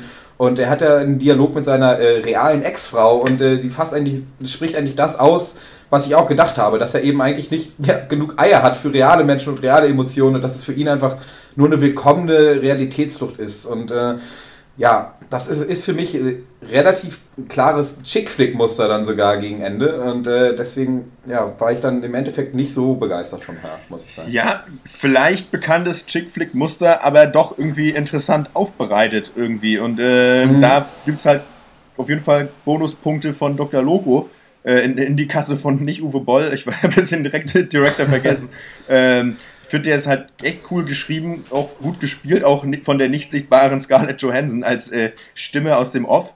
Ähm, ich finde, es hätte halt ziemlich schnell oder einfach auch ein sehr klischeehafter so Ausblick, was so Technologie, Zukunft und so weiter angeht und Beziehungen in der Zukunft. Im Endeffekt ist es das aber halt nicht. So vielleicht auch ein bisschen. Und ja, ich verstehe den Punkt so, dass es dann vielleicht auch irgendwie abflacht, aber ich weiß nicht, ich konnte da so gut zu relaten. Deswegen fällt es mir schwer, einfach zu sagen, ja gut, das ist dann am Ende dann auch wieder, geht es ja nur wirklich Beziehungsshit. So, ich weiß nicht. Ja. Ja. Also das ist natürlich diese, dass ihr drei das alles denkt, zeigt natürlich wieder, dass ihr halt gar keine Ahnung von Filmen Ja. habt und von Interpretationen eben das solcher. Denn Äh, wieso? gerade Das das war, von Ende und gerade die, oh, dich will ich natürlich nicht vergraulen, dich will ich natürlich mit in mein Lager holen, denn ich äh, denke mir, als ich mir diese zwölf Filme angeguckt habe, dass Hör mein persönlicher Film des Jahres ist und zwar, weil es eben am Ende nicht abflacht, sondern weil sich am Ende das Betriebssystem über den Menschen emanzipiert und damit wird, wie ich in meiner Rezension damals auch auf Dr. Peng geschrieben habe, Hör von einem guten zu einem äh, genialen Film. Denn ich finde, dass einem hier eben ein Sci-Fi-Thematikum aufgebürdet wird als Zuschauer, aber verpackt in einem Liebesfilm, der erstmal super aussieht. Also es wird quasi in so eine nahe Zukunft relativ authentisch dargestellt. Sieht vielleicht ein bisschen zu doll aus wie eine iPhone-Werbung von Zeit zu Zeit, aber trotzdem finde ich, dass eben auch der Style der Leute und auch wie sie ihre Betriebssysteme benutzen, das ist halt so, das Handy und Computer komplett vernetzt sind und auch die ganze Wohnung steuern, das kommt rüber. Dann ist eben die Frage, so wann ist eine Maschine wirklich eine Maschine? Da gibt es ja von Alan Turing, eben gab es damals diesen Turing-Test, den, ähm, wo immer er damals halt gesagt hat, dass man irgendwann, wenn man mit einem Computer chattet, halt das nicht mehr den Unterschied feststellen wird zwischen den Menschen. Da gibt ja dieses Online-Ding Cleverbot heißt es, damit könnt ihr euch auch immer noch unterhalten. Und ähm, das ist noch nicht ganz eingetreten, aber der Film sagt eben, es ist jetzt eingetreten. Also es ist wirklich wie eine Person. Und dann denkst du halt, okay, aber das ist diese Liebesbeziehung ja einseitig, weil er hat sie gekauft und sie muss für ihn da sein. Aber dass am Ende eben nochmal die Maschinen Ja. sich umorientieren, das finde ich macht den Film zu einem großartigen Film und auch zu einem super Gedankenexperiment und weil es gleichzeitig eben auch noch ein sozialer Kommentar darauf ist, dass Leute zu viel vor ihren Handys hängen und dir das aber versucht so schmackhaft zu machen, diese Idee, dass, dass du eben hier eine wirkliche Beziehung führen kannst mit diesem, mit dieser Ja. Maschine. Also das war für mich ein großer Punkt des Films, dass ich dachte, okay, vielleicht würde ich in seiner Situation auch diese, diese Beziehung führen wollen. Ich, ich weiß nicht. Und ähm, ja. deswegen muss ich sagen, das Hör für mich als Gesamtkonzept und eben, ja, mit so einer tollen Science-Fiction-Technik-Idee, aber verpackt in so einem sehr süßen, sehr schönen, sehr emotionalen Film, ganz großartig ist. Und ähm, jetzt müssen wir natürlich reden, ob der Naja, äh, ich- besser oder schlechter ich- ist als ich- Nightcrawler, der wahrscheinlich nur Nummer 2 war. Aber ich würde wahrscheinlich meine Stimme anhören. Ich finde aber eben auch so toll, eben, gerade was du auch eben gesagt hattest, ne, dass es am Ende nochmal so kommt, ja, die Maschine hat aber den Menschen sozusagen besiegt. Ähm, Das ist ja eben gerade so, als Mensch hast du ja auch zuweilen diese Frage, so die, so die, die eine große Liebe und so weiter. Und das Geile ist halt, die Maschine könnte halt die eine große Liebe sein. Die Maschine hat aber die Möglichkeit, noch mit, weiß ich, Millionen anderen äh, äh, Individuen in Kontakt zu treten. Und möglicherweise gibt es die gar nicht. Nur hast du als Mensch, als Einzelperson die Möglichkeit gar nicht. Die Maschine hat sie aber und deswegen ist es möglich. Das, also das finde ich ja auch, war für mich auch nochmal eine interessante Frage. Ne? Ähm, äh, es gibt nicht dieses eine Ding, so diese eine Person, sondern äh, du, du- hast eben nur für ganz andere Möglichkeiten als dieses Gerät sozusagen. Und du kannst der Ja. perfekte Mensch für 6000 Leute sein. So, oder Also ich gehe da mit euch einher, dass, äh, dass am Ende die Maschine dem, dem Menschen entwächst und es dann so endet, das ist wirklich ein guter Zug, den der Film hat und das macht und das ist auch wirklich genial, da stimme ich euch zu, aber damit übergeht man eben äh, den, den ellenlangen Mittelteil, der halt oft auch war, irgendwie Gespräche wie, wie fühlst du dich? Äh, ach, keine Ahnung, wie war dein Tag? Ja, war okay, was ist los? Ach, nichts. Ach, komm, sag's mir doch, ach nee, ist alles schon gut. Und, und teilweise eben auch Szenen, die in, ins, ins Lächerliche abrutschen, wie zum Beispiel das Double Date am Ende mit ihm, der Maschine und zwei anderen realen Leuten äh, irgendwie auf einem Picknick. Äh, also das, das war mir dann schon wieder eine Spur zu dick, muss ich sagen. Und äh, ja, also weiß ich nicht, äh, würde ich jetzt nicht nur reduzieren auf die Mensch-Maschine-Geschichte, sondern man darf die Liebesgeschichte dann nicht nur als, weiß ich nicht, Metapher sehen, sondern die ist schon ein großer Teil des Films und die ist einfach nicht besonders toll, meine Meinung. Ja. Für mich ist auch, also wie gesagt, ich muss sagen, es ist eine sehr in, ein interessantes Gedankenexperiment auf jeden Fall. Aber die Story da drumrum, ja, ist mir ein bisschen zu langweilig gewesen. Also nur der Fakt, dass halt äh, sie halt ein Betriebssystem ist, schafft es nicht, den ganzen Film zu tragen. Und das hätte man, glaube ich, besser machen können, wenn die Story insgesamt noch interessanter gewesen wäre. Und auch vielleicht noch facettenreicher dann das äh, hätte gezeigt werden können oder so. Insofern, ja. Aber ich muss, was ich noch positiv auf jeden Fall anmerken muss, ist, dass ich ganz am Anfang halt dachte, okay, toll, jetzt ist das hier so ein Film, äh, in der in die Wäh, in fünf Jahren gucken alle nur noch auf ihr Handy Stimmungsmache äh, schlägt, die mir ziemlich auf den Zeiger geht. Äh, das war dann aber sch- schönerweise nicht so. Insofern ist schon ein guter Film, aber hat mich, ist für mich vielleicht einfach nicht so relevant. Jetzt gerade im Vergleich zu Nightcrawler, wo wir ja hinwollen, eigentlich. Genau, ich glaube, wir Ähm, müssen die beiden Filme vielleicht gar nicht jetzt nochmal so stark gegeneinander abwägen. Wir können ja schon mal ein Grundstimmungsbild geben oder habt ihr noch äh, Punkte? Denn langsam kristallisiert es sich heraus. Ja, also, Nee, nö, ich denk, wir also ich würde. Nightcrawler sagen. Ich äh, bin für Hör. Äh, ah. Ah. Ich mach's dir einfacher, ich bin auch für Nightcrawler, jetzt darfst du dich entscheiden. Ja. Ähm, nee. Ich bin dann aber eher für Her, weil es fair ist und möchte die Todeskategorie ziehen. Yes! Oh. Und damit zieht Dr. Snips die Todeskategorie. Oh, oh, da werde ich ein paar Leute sehr enttäuschen, denn die Todeskategorie ist, wer würde in einem Faustkampf der Protagonisten gewinnen? Oha. Und auf der einen Seite der sehr feminine Theodore Twombly und auf der anderen Seite Hard-Ass Jake Gyllenhaal als Louis Bloom. Na, ich meine, der ist ja auch ein ganz dünnes Hemd, aber er bringt halt schon wahrscheinlich, also man weiß es nicht genau, aber schon in der ersten Szene einen Poli Polizisten um. Also damit ergibt hier leider nicht so viel.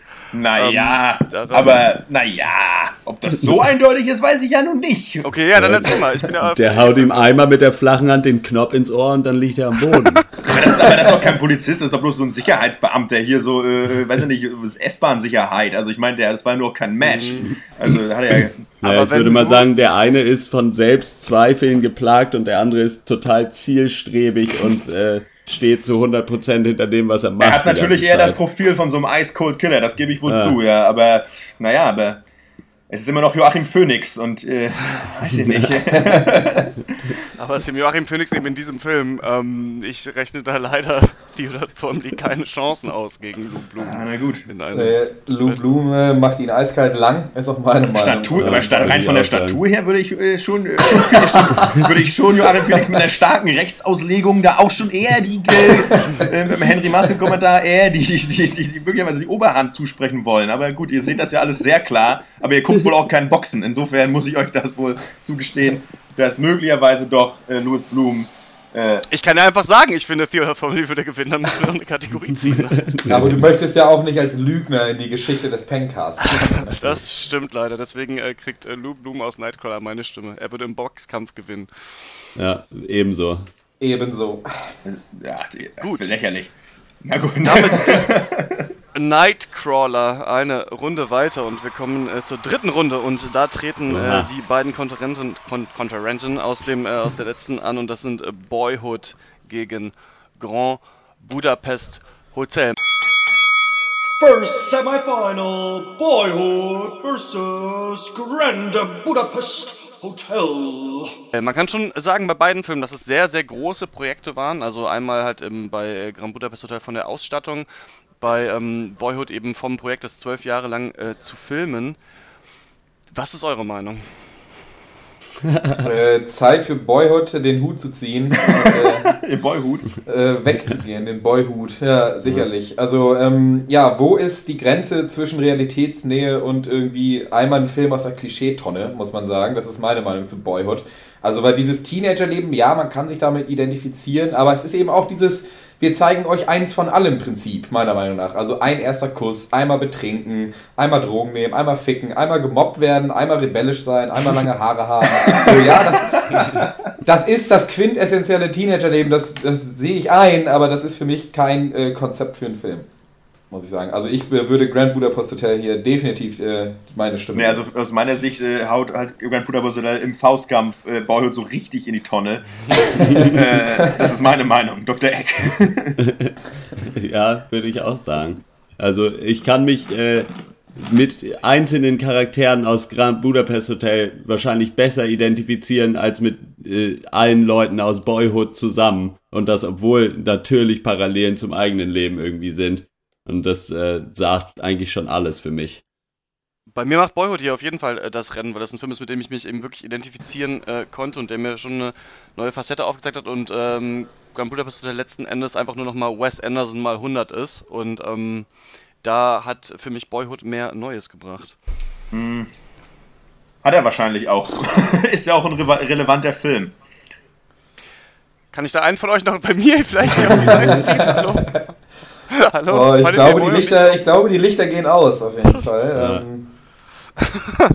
Zwölf Jahre gearbeitet und dann aber Grand Budapest Hotel ist doch jetzt einfach nur Klamauk. Das ist halt lustiges Kino, aber Boyhood will doch wirklich nochmal zeigen, das menschliche Leben. Und dann ist er auch noch zur Zeit gefilmt. Da hat ja nicht jemand gesagt, wir machen jetzt, wir konstruieren den Film komplett, sondern ist eben wirklich zu der Zeit gefilmt, schafft es aber einen kohärenten Look dann noch zu kreieren und so viele unterschiedliche Probleme eines ja, Menschenlebens zusammenfassen, danke. wo Grand Budapest Hotel ja versucht eigentlich jedem Problem einen neuen Charakter zu geben, der mal kurz ins Bild rennt und irgendwas sagt und dann lacht man. Äh, das ist ja wirklich der, der allerletzte Film. Ich Ja, also, Paul Anderson ist auch völlig überbewertet in meinen Augen. Ich weiß gar nicht, was so, diese ganze Hipster-Scheiße da, die ganzen Gimmicks, die ganzen Farben, so null Ja. Aussage. Boyhood natürlich total tief. Du hast ja, du, ich stimme dir da auch in vielen Punkten zu, deswegen geht meine Stimme an Grand Budapest Hotel. Ja, also am, am Ende ausschlaggebend ist, dass sich äh, wahrscheinlich auch Richard Linklater darüber geärgert hat, äh, da vor zwölf Jahren einen schlechten Schauspieler gecastet zu haben für die Hauptrolle. also der ist ja wirklich von Jahr zu Jahr ist der hölzerner geworden. Am Ende war er echt nur noch eine Pappfigur, finde ich. Äh, nee, also meine Stimme geht an Grand Budapest Hotel, sage ich zum dritten Mal und dabei bleibt es auch. Ja. Dr. Loco. Weiß ich nicht. Boyhood? Vielleicht doch nur Blendwerk am Ende, nicht wahr? äh, Grand Budapest Hotel, aber eine solide, perfekt ausgeführte Nummer. Chirurgisch geradezu für Wes Anderson. äh, nee, also ich ändere meine Meinung nicht. Also, nee. Na, endlich. Dann So, ist es amtlich. Für Grand Budapest Hotel und äh, eine von mir. Ich fand den gut. für Boyhood und damit ist äh, Grand Budapest Hotel im, äh, Im Finale. um Der den, erste äh. Finale. Also ich hatte, ich hatte mir hier noch aufgeschrieben, ich muss mir kurz was zu trinken holen übrigens. Das, ist, das muss ich nochmal sagen. Sehr ja, wichtig. Gut, das ist ja auch wichtig. Ähm, dann ähm, kommen wir zum äh, anderen Halbfinale und das ist äh, Calvary gegen Nightcrawler. Second semifinal, Nightcrawler versus den wesentlich schlechteren Calvary. Jetzt wird's doch langsam interessant hier. Das äh, eines Finales würdig. Es ist aber mal- kein Finale, es ist ein Halbfinale. Leider, ja, leider, leider, leider, leider. Ja. Ich denke mal, das müsst ihr unter euch ausmachen, weil ich bei aller Liebe für Nightcrawler äh, äh, kommt für mich an Calvary nichts vorbei. Insofern, Ja. wenn, dann müsst ihr das ausbaldowern, ne, ihr Ganoven. So. Ja. Dr. Eck, Calvary oder Ja. Nightcrawler? Ja, das ist, das ist nun wirklich nicht so einfach, ne? Das ist nun wirklich nicht so einfach. Ich glaube, ich muss meine Stimme tatsächlich ebenso wie Dr. Snips an Calvary hier geben, weil der Film über die ganze Länge mehr überzeugt hat und irgendwie so insgesamt einfach schöner war. Insgesamt. So Nightcrawler zwar, würde ich sagen, relevanter, obwohl das auch nicht unbedingt der Fall sein muss, weil Calvary ja schon Ja, auch so also dieses ich Kleinstadtleben total relevant zeigt und so und was einzelne Personen da ausmachen können. Und ja, sind halt beide sehr gute Filme, aber äh, da hat Calvary ein ganz bisschen die Nase vorn. Äh, für mich hat äh, Calvary ein bisschen mehr als bei Dr. Eck die Nase vorn. Ähm, beide Filme mit einer, mit einer Aussage, ähm, die. Was ist denn die Aussage bei Calvary? Ja, bei- ne, was heißt die? nein, nein, Calvary als solches hat keine, halt keine Aussage. Calvary wirft viel mehr Fragen auf und beschäftigt sich mit Themen und zeigt irgendwie, äh, äh, was es zeigt, Dinge, sozusagen, wie soll ich denn, verdammt nochmal. Ähm, beschäftigt sich Ja, einfach es mit halt gerade einfach, äh, nimmt sich ja wirklich schwieriger Themen an, ne? Thematiken wie Religion. Und ich finde, das ist immer, es gibt viele Filme, die probiert haben, sich mit äh, dem Thema Religion auseinanderzusetzen. Und Calvary hat das aber auf eine Art und Weise getan, die ich so noch nicht gesehen habe und die ich auch gut fand. Denn da wird überhaupt nicht gewertet oder sonst was, sondern da werden einfach, da wird einfach auf intelligente Art und Weise werden da einfach immer so beide Seiten beleuchtet, so das Pro und Contra des ganzen äh, Schmus. Und äh, das fand ich einfach für mich selber äh, ist das Thema einfach interessanter als irgendwie, ja, der Kapitalismus ist halt kacke und Leute sind halt scheiße. So, das ist halt so das Ding. Nightcrawler war trotzdem ein großartiger Film, aber jetzt so im Shootout ähm, ist da für mich Calvary einfach stärker. So. Und äh, für mich selber als äh, komplett subjektive Nummer. Dr. Schwarz. Ich Dann, bin äh, da lass mal jetzt die äh, Maschine rollen. Auch ein bisschen gespalten, muss ich sagen. Ähm, Nightcrawler, ähm, Nightcrawler hatte sich in meinem Kopf natürlich mit Her um den äh, Film des Jahres gebettelt, aber das ist ja schon in der letzten Runde äh, passiert, weil leider Lou Blum fester zuschlägt. ähm, Calvary ist natürlich facettenreicher, muss man sagen. Wir haben viele Charaktere, wir haben viele intelligente Gespräche. Hier werden, hier werden Religionen, ähm, die Angst vor dem Tod, Depressionen, Familienkonstellationen aufge aufgearbeitet, aber ohne jemals komplett ins Klischee zu fallen. Trotzdem hatte ich deswegen das Gefühl, dass ich bei Calvary am Ende kein rundes Paket bekomme, sondern eben viele einzelne Ansichten und dass mir eben viele dieser Charaktere auch dann doch ein bisschen zu slapstick-mäßig waren und dann pisst halt Dylan Moran nochmal auf irgendein Bild drauf oder auf was oder auf den Boden oder so. Äh, das war bisschen zu doll aus der Retortenkanone manchmal, fand ich bei Calvary, aber auch das wird man Nightcrawler wahrscheinlich zu, vorwerfen können bei manchen Total. seiner Nebencharaktere. Und ähm, von der Aussagekraft und der Multidimensionalität hat wahrscheinlich Calvary die Nase vorne, aber da ich hier sehe, dass ich ein bisschen gegen euch ankämpfe, winke ich natürlich äh, Nightcrawler durch. Aber, aber, ich, aber äh, ich, find, aber ich meine, du hast ja, aber finde ich auch, bei Nightcrawler hast du ja auch einen aufs Gemälde pissen. Denn ich meine, dieses, dass er da mit in dieses Haus rennt, da irgendwelche Leichen filmt, weißt du, das ist für mich genau das Gleiche. Das ist halt auch nur eine Überspitzung. Denn diesen Charakter Lou Bloom gibt es ja nicht. Das ist ja auch einfach, er ist ja auch nur ein Nur ob halt Werkzeug. eine Überspitzung, eine authentische Darstellung von einem Dorfleben ist, ist eben die Frage. Ne? Also Calvary will da ja schon was anderes. Und dafür sind die schon alle ein bisschen over the top, oder fandet ihr das nicht? Mm, Ja, aber die äh, Charaktere als solches gibt es. Ja, ich meine, gut, Bloom gibt es als solches auch, nur natürlich auch überspitzt. Okay, klar, darüber kann man sich streiten. Ist halt schwierig, wir reden halt über zwei Filme, die halt beide sehr, sehr gut sind. so. Ja. Ähm, Ja, man kann Calvary Klamaukigkeit durchaus vorwerfen in bestimmten Szenen. Die Frage ist, äh, macht es, also verwässert das seine Grundaussage und seine Grundstimmung? Und da finde ich nein, weil eigentlich diese, ähm, die Überspitztheit eigentlich eher aus dem, äh, dann in den Humorwinkel äh, mit einbezogen wird, aber nicht in den seriösen Winkel.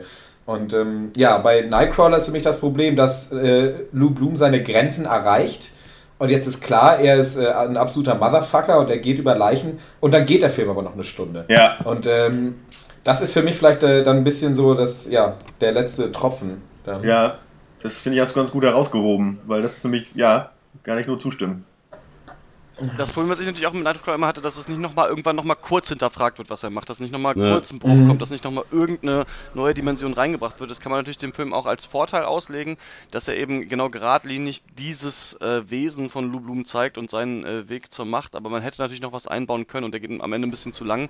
Ähm, ich, ja, das, am Ende werden es persönliche Entscheidungen. Ähm, mir hat Calvary persönlich nicht so gut gefallen von der Stimmung und von den Charakteren. Halte das trotzdem für einen sehr guten Film. Äh, meine Stimme hätte Nightcrawler. Meine nicht. Ich gebe meine Stimme Calvary und die einzige Frage, die sich mir noch stellt, ist, ob jemand von euch eine Kategorie erzwingen möchte. Nur, nur aus, aus Jux. Aber äh, ich äh, bin für Calvary. Also wir können aus Jux gerne noch eine Kategorie ziehen, aber nur, aber, nein, aber nur aus Jux, nachdem Calvary den Pokal nach Hause geholt hat. Also weil ich gebe meine Stimme ganz klar Calvary. Also nicht ganz klar, aber äh, trotzdem, trotzdem die Stimme. Ja, da, mit dieser Macht kann ich natürlich nicht umgehen. Äh, ja, hm, hm, hm, hm, hm, hm. Ja, nee, es muss schon Calvary sein. Einfach genau wegen dem angesprochenen der letzten Stunde von Nightcrawler, wo nicht mehr so viel passiert, dann doch. Äh, ja, ist natürlich trotzdem ein Hammerfilm, aber Calvary dann doch das kleine bisschen besser. Alles klar, damit ist äh, Calvary im Finale, aber zieh doch trotzdem aus Jux eine Kategorie. Ja, komm. Dann können wir darüber diskutieren, ich wer, mal? wer dieses Battle äh, Okay. gewonnen hätte. Das ist jetzt eine normale Ich Kategorie. hoffe, ich hoffe, es ist normal der Faustkampf, weil Brandon Gleason macht alle kalt, das weiß auch jeder. Also, Nee, der Gangst of New York es gesehen ist, hat, äh, weiß es.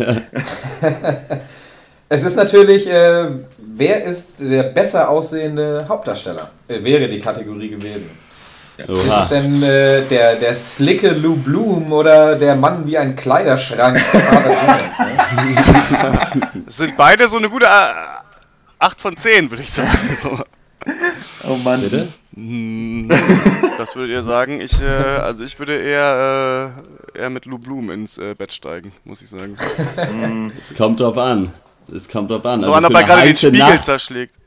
Für, für eine heiße Nacht würde ich mich auch eher an Lou Bloom wenden, aber wenn ich ein bisschen Geborgenheit und Wärme suchen würde, dann wüsste ich, äh, äh, in welcher katholischen Kirche in Irland ich anklopfe. Ja, das Ding ist ja auch, Lou Bloom steigt ja, auch nur mit dir ins. Bett, wenn du, wenn du irgendwie sein blödes Videomaterial irgendwo im Fernsehen veröffentlichst. Das kann ich nicht, sprich, ich bin da raus. Also liegt es eher an Lou Bloom und nicht an mir. Äh, deswegen, aber, aber Brandon Gleason würde einfach nur aus Gutherzigkeit mit mir ins Bett steigen. Deswegen äh, sieht er besser aus.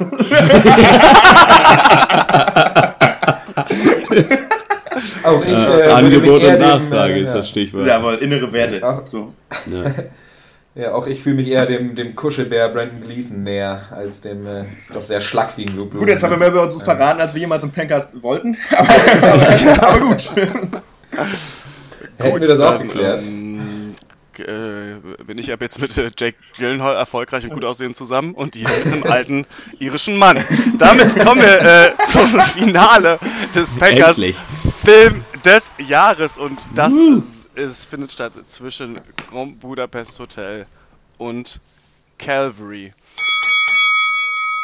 Final round, Pencast 34 Royal Rumble Battle Royal Movie of the Year 2014 D -d -d Deathmatch Grand Budapest Hotel versus Am Sonntag bist du tot. Ah, das ist natürlich jetzt ein bisschen äh, ein Spannungsabfall. Das ist geradezu lächerlich. Äh, Gegen, Mm, gegenüber aber- dem hart umkämpften Halbfinale. Es ist ja die perfekte Comedy gegen das perfekte Drama. Ja. Äh, puh. Eieiei. Auf ähnlich aufgebaut, ähnlich vielschichtig, viele Charaktere, die uns da gezeigt werden. Ja. Nur, Ja. ähm, Ja. ja, Grand Budapest Hotel ist halt auch so geil, weil es halt auch einfach Wes Anderson ist. Ne? Calvary ist da schon eine neue Art Sicht auf die Dinge, etwas, was ich so noch nie gesehen habe. Grand Budapest Hotel auch, natürlich auch, aber ich habe es so schon mal gesehen bei Wes Anderson, nur noch nicht so krass. Also ich habe es noch nicht so auf die Spitze getrieben erlebt wie in Grand Budapest Hotel. Mhm. Was ähm, Calvary allerdings da macht, ähm, ist mir neu noch. Ja. Das schreit nach drei Todeskategorien möglicherweise. Also ich denke, obwohl ja das Ergebnis dem äh, aufmerksamen Hörer vielleicht schon klar ist, ich denke, hier gewinnt äh, Substanz gegen Stil, meiner Meinung nach. Und äh, ich denke, wir können Calvary schon die Trophäe mal überreichen, meiner Meinung nach. Ja, nur mal halblang. Was sagt denn der Am? Ende werden die Toten gezählt. Dr. Eck.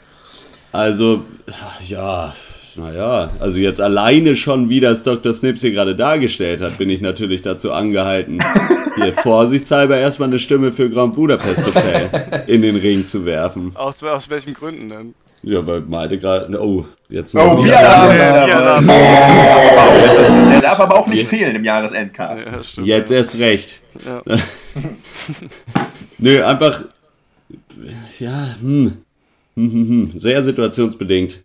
Calvary ist natürlich viel tiefgehender und ist von der Story her vielleicht ein bisschen interessanter. Aber wenn man jetzt übers Entertainment quasi kommt, da kann man, ist Grand, Grand Budapest Hotel natürlich auch absolut gar nicht von der Schippe zu wuchten auch. Das stimmt, ja. Ja gut, Also- aber äh,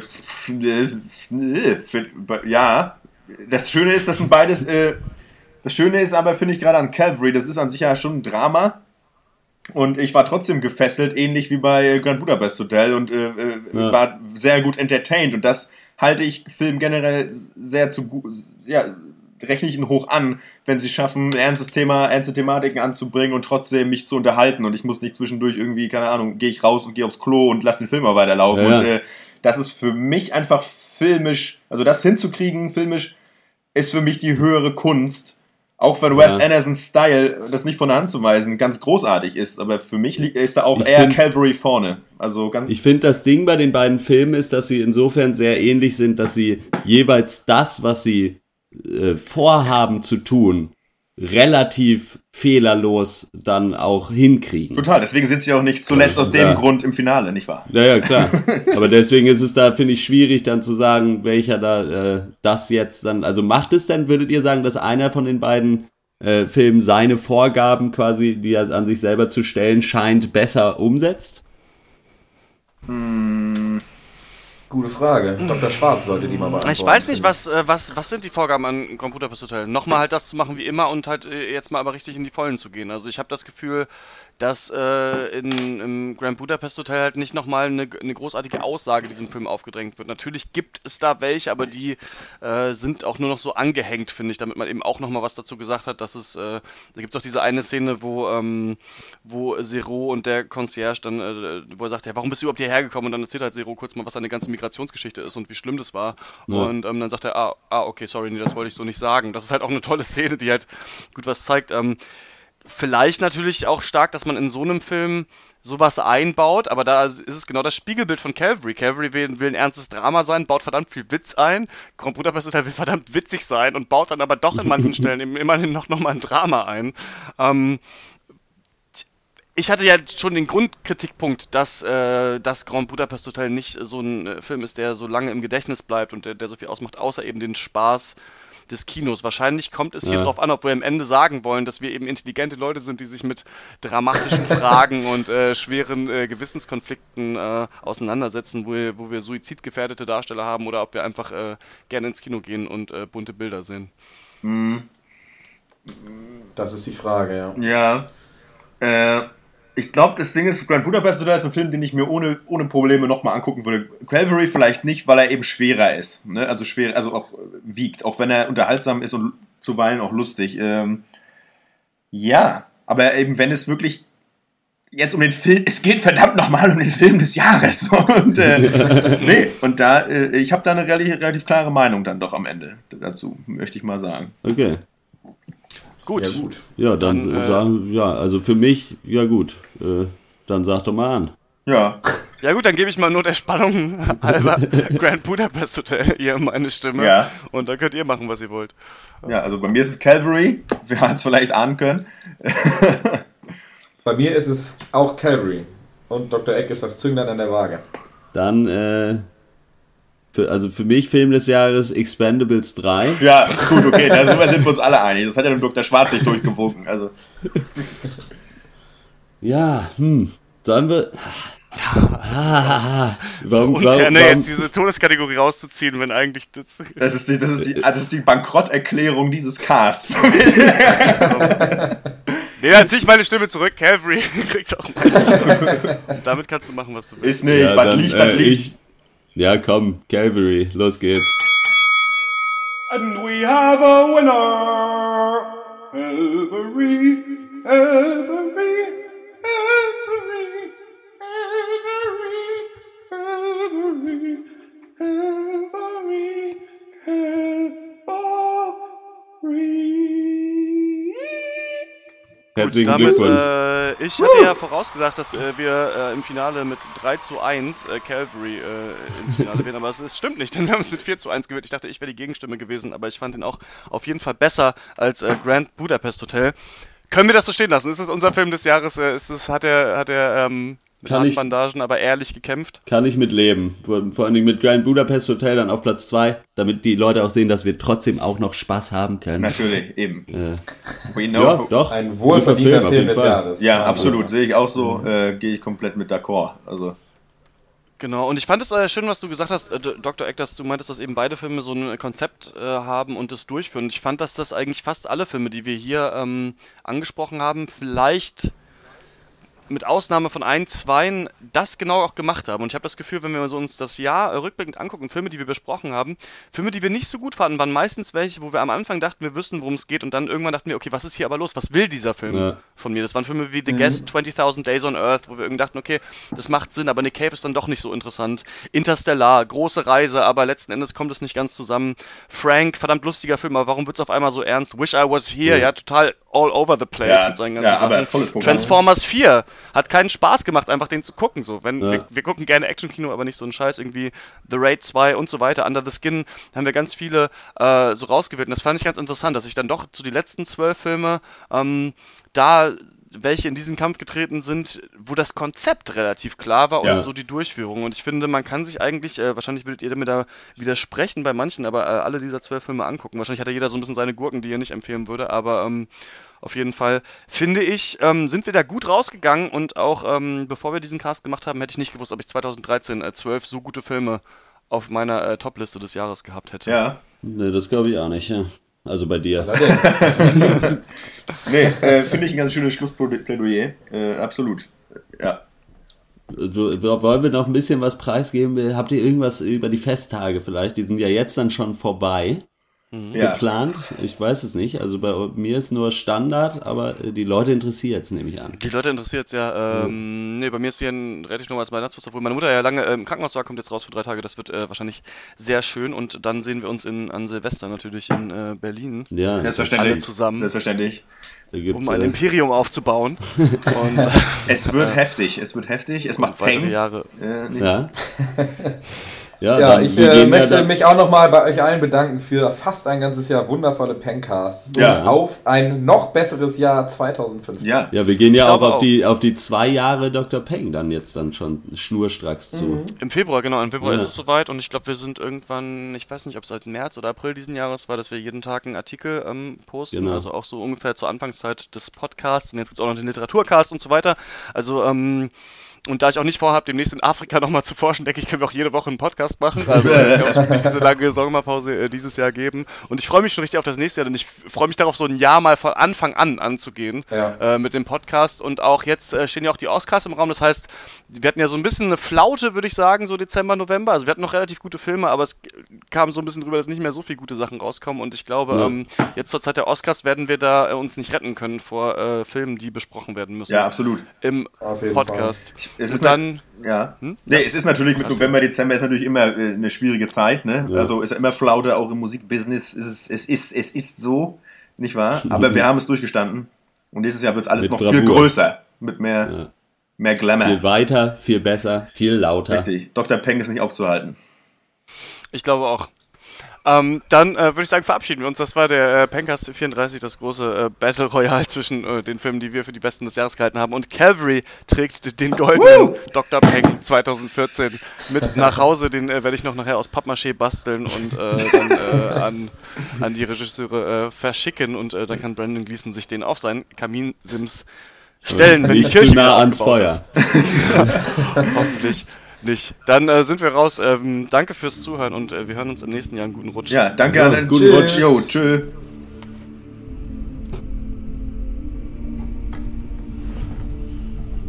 Nothing to say. Certainly a startling opening line. What is that? Irony? I'm sorry. Let's start again. What do you want to say to me? I'm here to listen to whatever you have to say. I was raped by a priest when I was seven years old. Orally and anally, as they say in the court reports. This went on for five years. Every other day for five years. I bled a lot, as you can imagine. I bled a terrible amount.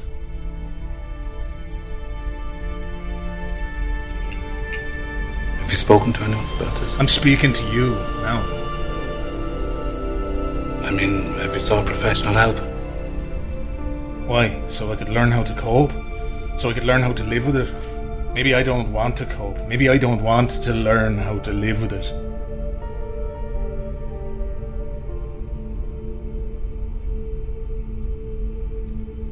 Why don't you make a formal complaint? You can testify. The man's dead.